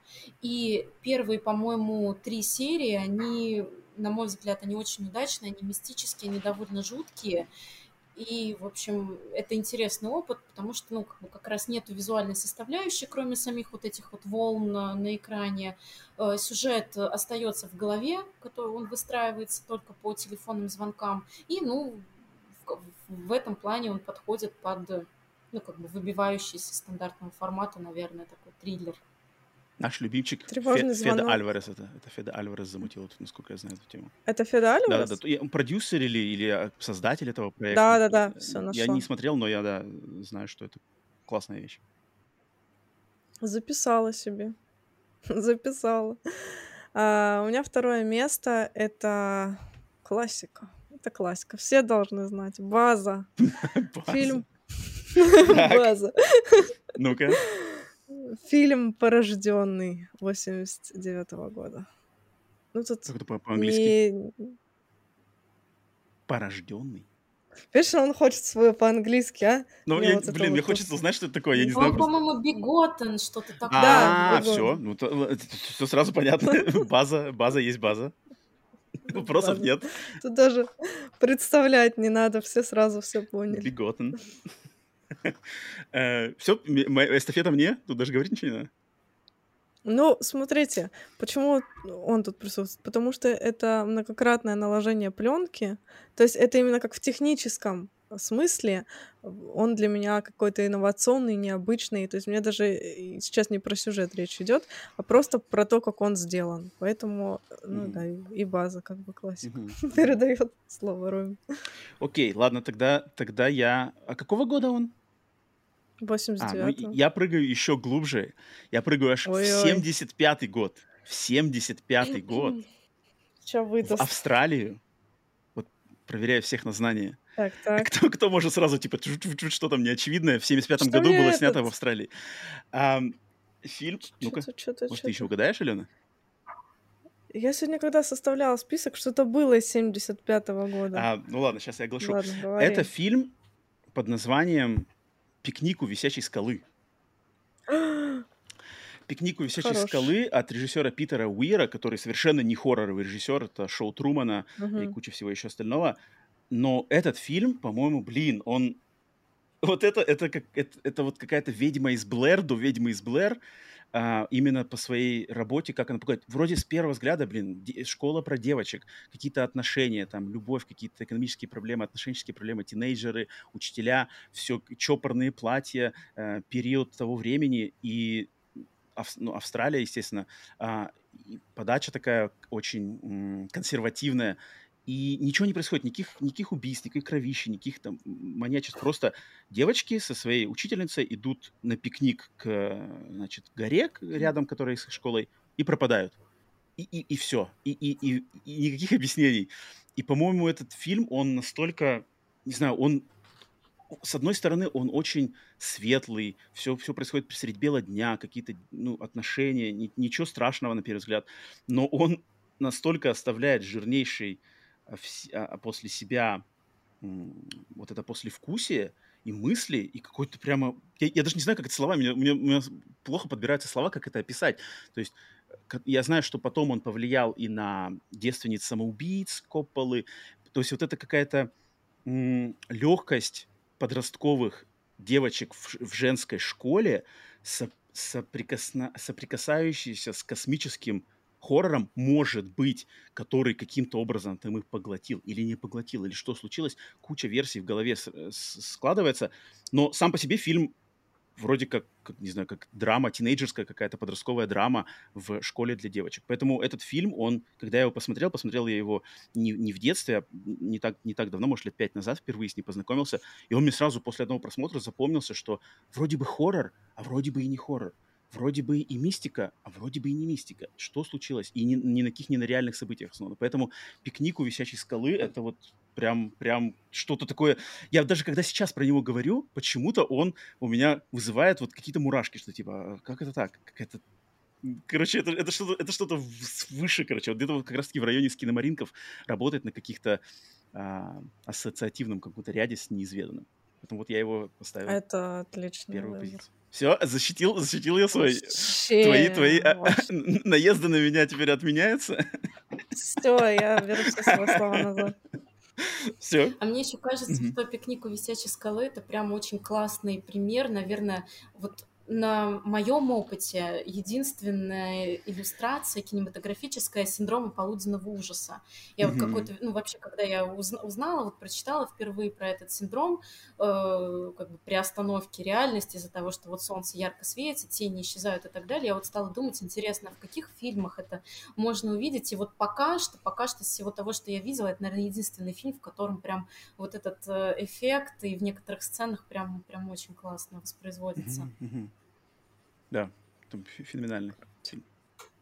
Наташ, тебе палочка эстафеты. А, и м, моя рекомендация это «Дом Ханны». А, не буду там рассказывать про сюжет, но, во-первых, форма нестандартного фильма, он как бы снят а, такой, как а-ля немое кино, и вообще, честно говоря, фильм очень мало напоминает, то есть форма э, превосходит все ожидания, и снята так нарочито, малобюджет, ну, как бы даже не малобюджетно, а вот э, низкосортно как будто, но при этом э, при стандартной сюжетной конве э, фильм, э, в общем, выдает такие сюжетные повороты, очень не, неожиданные при вообще всех исходных данных этого фильма, поэтому вот Дом советую Хан. ознакомиться. Как? Да, Дом Хан и Ханнес Хаус. Ханнес Хаус. Даже не знаю, записал, даже не в курсе. А какого года он? Из, из, из новеньких или стареньких? Он какого-то... Не 2002 я открыла. Да, это вот такой mm-hmm. средненько, вот не старенький, не новенький. Mm-hmm. Ну, достаточно уже такой, приближается к пожилому возрасту. 2002, 20 лет. Больше 20 лет, да. Так, Ален, у тебя осталось, да, Ален, что-то еще одно? Да, да, да. Все, последний фильм. И я обнаглею тут и позволю себе выбрать не хоррор, но этот фильм произвел на меня именно хоррор впечатление. Он меня напугал. Ну-ка. А, и я все ждала, когда я могу куда-нибудь э, прийти с этим фильмом и поделиться им, потому что вот э, есть фильмы, которые, да, бывают спрашивают, какая книга повлияла там на тебя или какой фильм изменил твое видение кинематографа. Вот этот фильм сделал именно это. После этого фильма я э, поняла, что кинематограф может быть может работать и по-другому. Вот, и это фильм, последний фильм э, Дерека Джармана, скандального режиссера, и он называется «Блю». В этом фильме ничего не происходит. А, все, сколько он там идет, я уже не помню, если честно. 79 минут, вот я сейчас посмотрела. 79 минут синего экрана. И на этом синем, на фоне синего экрана просто голос, который рассказывает о каких-то жизненных взглядах режиссера, каких-то вот там, актеры тоже принимали участие в этом фильме. И почему он произвел на меня такое впечатление? Потому что это как бы последний его фильм, после чего он умер от СПИДа, и на момент того, как вот он уже близился к своей смерти, он частично ослеп. И все, что он видел, э, как он, ну, по его словам, это как раз-таки вот этот синий экран. И насколько это было страшно для меня, когда я это все посмотрела, осознала. Жуть неимоверная, если честно. Вот хм. э, но это действительно, это вот такой опыт, который ты, если переживешь однажды, ты, во-первых, никогда в жизни больше не вернешься к этому фильму, но с другой стороны, он мне показал, что кинематограф — это не всегда визуальная составляющая. Иногда достаточно синего экрана, чтобы понять суть этого фильма. Блин, это, это жесть. Звучит, звучит вот очень круто. Я, я впервые слышу, звучит очень жутко, экспериментально и классно. А, ну ты говоришь, что это не хоррор, да? Это не ну, хоррор. Ну, жуть, но это не дра- хоррор. Драма, не знаю. Я не знаю, как описать этот фильм. Просто весь фильм синий экран. Все. Ничего себе. Вот такая вот вещь. Блин, какие-то нестандартные подборки прямо. Я, я записал себе все практически фильмы, которые вы перечислили. Класс. Это, это всегда очень радует, когда что-то новое для себя узнаешь из ниоткуда. Угу. Давай, Ром, двигай нас уже на последнюю нашу Двигаемся тему. тогда, да. Это была наша топ-5 фильмов, которые, по нашему мнению, по нашим трем мнениям, выделяются, вырываются из э, рамок своего жанра. А, и тогда я нас отправлю к нашему финальному, предпоследнему, точнее, сегменту, где мы отвечаем на вопросы наших слушателей, которые вы оставляете в комментариях а, на YouTube, в частности. У нас на этом выпуске два вопросика небольшие, хотя, черт знает, второй из них, может быть, нас и озадачит. А, Наташа, присоединяйся, послушай. Я не знаю, Ален, ты делилась вопросами с Наташей перед записью или нет? Блин, извини, я не успела. Ну давайте в лоб тогда Наташу будем задавать. Вот прямо сейчас тогда прямо буду направлять их к Наташе, посмотрим, как она справится с ними вот так вот. Первый вопрос от Грентмана. Впервые он задает вопрос э, нашему подкасту. И он спрашивает, я буду прямо э, э, поименно говорить. Наташа, знаешь ли ты такого режиссера, как Алан Смити? И смотрела ли ты хоть один фильм от этого величайшего автора? Ну-ка. Имя мне, честно говоря, ни о чем не говорит.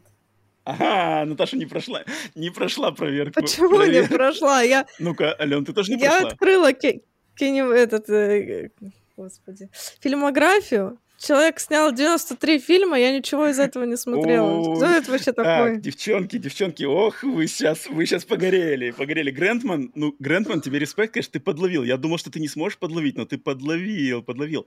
Короче, я тогда расскажу. Алан Смити — это не настоящий человек, это псевдоним, который сложился в Голливуде, когда режиссер после съемок фильма считает, что фильм отстой и не хочет к этому фильму mm-hmm. присоединять свое имя, то в, э, в середине 20 века до 2000-х годов режиссеры типа в конце писали Алан Смити вместо своего настоящего имени, таким образом отрекаясь от этого Офигеть. фильма. Вот, окей, теперь Блин, я даже прикол. нашла документальный фильм, даже да. я ввела, есть документальный фильм «Кто такой Алан Смит» Да, да, да, да. да. Это, это вот такая голливудская, не знаю, как мем, такой мем какой-то голливудский. Есть фильм э, «Гори, Голливуд, гори», фильм Алана Смити, который как бы э, художественный фильм, но он заигрывает над этой штукой. А я лично с этим впервые столкнулся, с этим, я, я запомнил этот э, псевдоним на фильме «Маньяк полицейский 3». третья часть, потому что режиссер Уильям Ластик, он настолько там разосрался с э, продюсерами этого фильма, что он в конце поставил, значит, Алан Смити. И я помню, вот в подростковом там возрасте я такой, типа, думал, первая часть Ластик, третья, вторая Ластик, а три, третья, что за Алан Смити, кто это такой, и снял это. А потом я узнал про это и запомнил навсегда, конечно. А, и вот Грентман подловил вас. Меня не подловил, а вас подловил. Смотри, как Грентман, а? Тебе... Слушай, получается, это разные режиссеры это разные снимали? Режиссеры, просто... да. Человека по имени mm. Алан Смити не существует. Это вымышленная личность, Прикол. чье имя используется, если фильм режиссеру... Режиссеру стыдно за этот фильм, и он не хочет свое имя к нему присоединять. Прикол. Класс. Я не думал, я думал в курсе, ну ладно. Так, Грентман, спасибо за... Минутка саморазвития. Ну, это, это всегда, это всегда полезно, это супер. А, Грентман, спасибо вот за саморазвитие и за такой, такой прямо хитрый а, подкол. Так, и вопросик у нас от Дидж Дева. Наташа, конечно же, и, исключительно к тебе. Дидж Дев прямо специально к тебе. А, Наташ, знаешь ли ты какие-нибудь традиции или направления европейского хоррора, но не какие-нибудь итальянские джалло или французский экстрим, а что-нибудь более специфическое? Именно европейского хоррора. Вот кроме, кроме mm-hmm. уже таких приевшихся джалло и французского экстрима. Ну, честно говоря, э, прям вот э, европейского, европейского я бы, может быть, не стала объединять и сказала бы, ну, там, с нашей точки зрения западного, ну, то есть и Америку можно приплести. Наверное, вот сейчас без подготовки первое, что мне в голову приходит, это мамблкор и мамблгор. Mm-hmm. Я не уверена, знаю ли я что-то больше, кроме этого, потому что, ну, прям поджанров э, их не так-то много. Но вот мамблкор, который затем стал перетекать в мамблгор, это, наверное, интересный, интересная тема для обсуждения. Вот, в частности, как раз э, «Жабья тропа», про которую Алена рассказывала, принадлежит mm-hmm. к направлению Mumblecore. То есть это низкобюджетные разговорные фильмы, mm-hmm которые зрителя цепляют в первую очередь своей искренностью из-за того, что там очень реалистичные диалоги, то есть люди в фильмах разговаривают так, как они реально общаются в жизни, и нередко эти фильмы могут быть, э, могут работать как полудокументальные, то есть э, это люди, они реально разговаривают, просто камера их в этот момент снимает, и из-за этого создается ощущение особой близости зрителя – к фильму, потому что ну, он как бы как будто смотрит, то есть для зрителей фильм становится э, чуть ли не реалити-шоу, то есть он реально это как бы наблюдает за людьми. И, ну, собственно, когда в Mumblecore добавляются слэшерные всякие элементы, то это становится Mumblegorом уже. Класс. Да, я, я, я немножко добавлю, что mumble, вот как раз-таки mumble, это на русский язык как раз-таки можно перевести как бормотание, и вот то, что Наташа описала, да, это mumble, это вот когда люди просто говорят естественным голосом, без наигранности, вот просто вот это mumble, как бы, да, по-английски слово. Ну, и... как мы в жизни разговариваем. Да, да, да, да, да, и поэтому mumblecore, это как бы, слово core вообще в американских субкультурах частенько присоединяется к очень разным аспектам жизни, и, и жанры делаются просто моментально. Что-то, что-то кор, там, мол-кор, мамбл-кор, nice core. У нас дофига всяких коров, короче, можно придумать, на самом деле. И клево. Наташа, смотри-ка, ты как сходу, да, вот без подготовки да, выдала, вообще. вау, отличный вариант. Mumblecore, Mumblegore еще. Супер, супер, супер. Ален, и тебе есть что добавить? Или а, а, а, дадим Наташе своим ответом удовлетворить вопрос Дидж Дева? Давай сделаем так, да. Дидждев, спасибо за вопрос. Не сумел ты, вот, вот Грантман сумел подловить, а Дидждев не сумел подловить даже Наташу, даже в лоб. Поэтому спасибо всем тем, кто задает вопросы. Если у вас есть какие-то вопросы к нам, а, естественно, оставляйте их в комментариях на Ютубе, ну или где-то, можете, конечно, в других местах, но там уже и не гарантирую, что я их там найду и увижу, но на Ютубе точно, точно увидим и ответим в следующих выпусках. Итак, тогда, значит, э, прежде чем э, будем прощаться с Наташей, я, естественно, по традиции анонсирую фильм на следующий выпуск подкаста «Сигналы тьмы». И как мы соответствуем нашему баннеру на Ютубе. Если вы не обратили внимания, наш баннер на Ютубе гласит, что э, подкаст «Сигналы тьмы» — это все грани жанра хоррор. Я думаю, сегодняшний наш подкаст как раз-таки снова э, доказал того, что мы обсуждаем хоррор во всех его ключах. Но на следующем подкасте, Ален, я хочу нас вывести еще на совершенно новую грань, которую мы до этого вообще никогда не, не, не прикасались пока что еще. Потому что на следующем подкасте О, я хочу с тобой обсудить анимационный фильм 97 -го года Perfect Blue. Идеальная грусть. Это хоррор-аниме от легендарного э, аниме автора Сатоши Кона – а, поэтому вот этот фильм я хочу впервые на подкасте «Сигнал тьмы» обсудить а, анимацию, в частности, японскую. Поэтому, надеюсь, все сделают домашнее задание и присоединятся к нам на следующей неделе. Поэтому что ж, нам надо, я думаю, поблагодарить Наташу за то, что присоединилась сегодня к нам а, на 16 выпуске «Сигнала тьмы». Наташа, спасибо тебе огромное за мысли, э, разговор и все, что ты, все знания и опыт в плане хоррора и, в частности, лиминальных хорроров. Нам было приятно провести с тобой эти два часа. Класс. Я надеюсь, что ты к нам придешь еще раз в гости. А нашим слушателям я рекомендую подписаться на телеграм-канал Аврамакабры и, конечно же, читать э, Наташу на Руссо Россо. Вот. Нам было очень приятно и кайфово с тобой пообщаться. Это Спасибо большое. Первый у нас такой выпуск. Ты наш, да, ты наш первый. Спасибо, вы очень. Наш первый и почетный гость. Это же это большая, большая честь быть первым гостем. На самом деле, кстати. Вы очень классные, очень веселые, вообще очень классно обсудить, обсудили такие темы. Я прям очень рада, что с вами встретилась сегодня. Спасибо Здорово. вам огромное. В первый, но уверен, уверены далеко не в последний раз. Поэтому будем ждать. Да, так что ждем в гости обязательно. Ну, а всем зрителям, конечно же, подписывайтесь на сигналы тьмы, смотрите хорроры, обсуждайте их вместе с нами. Всем пока. Покеда.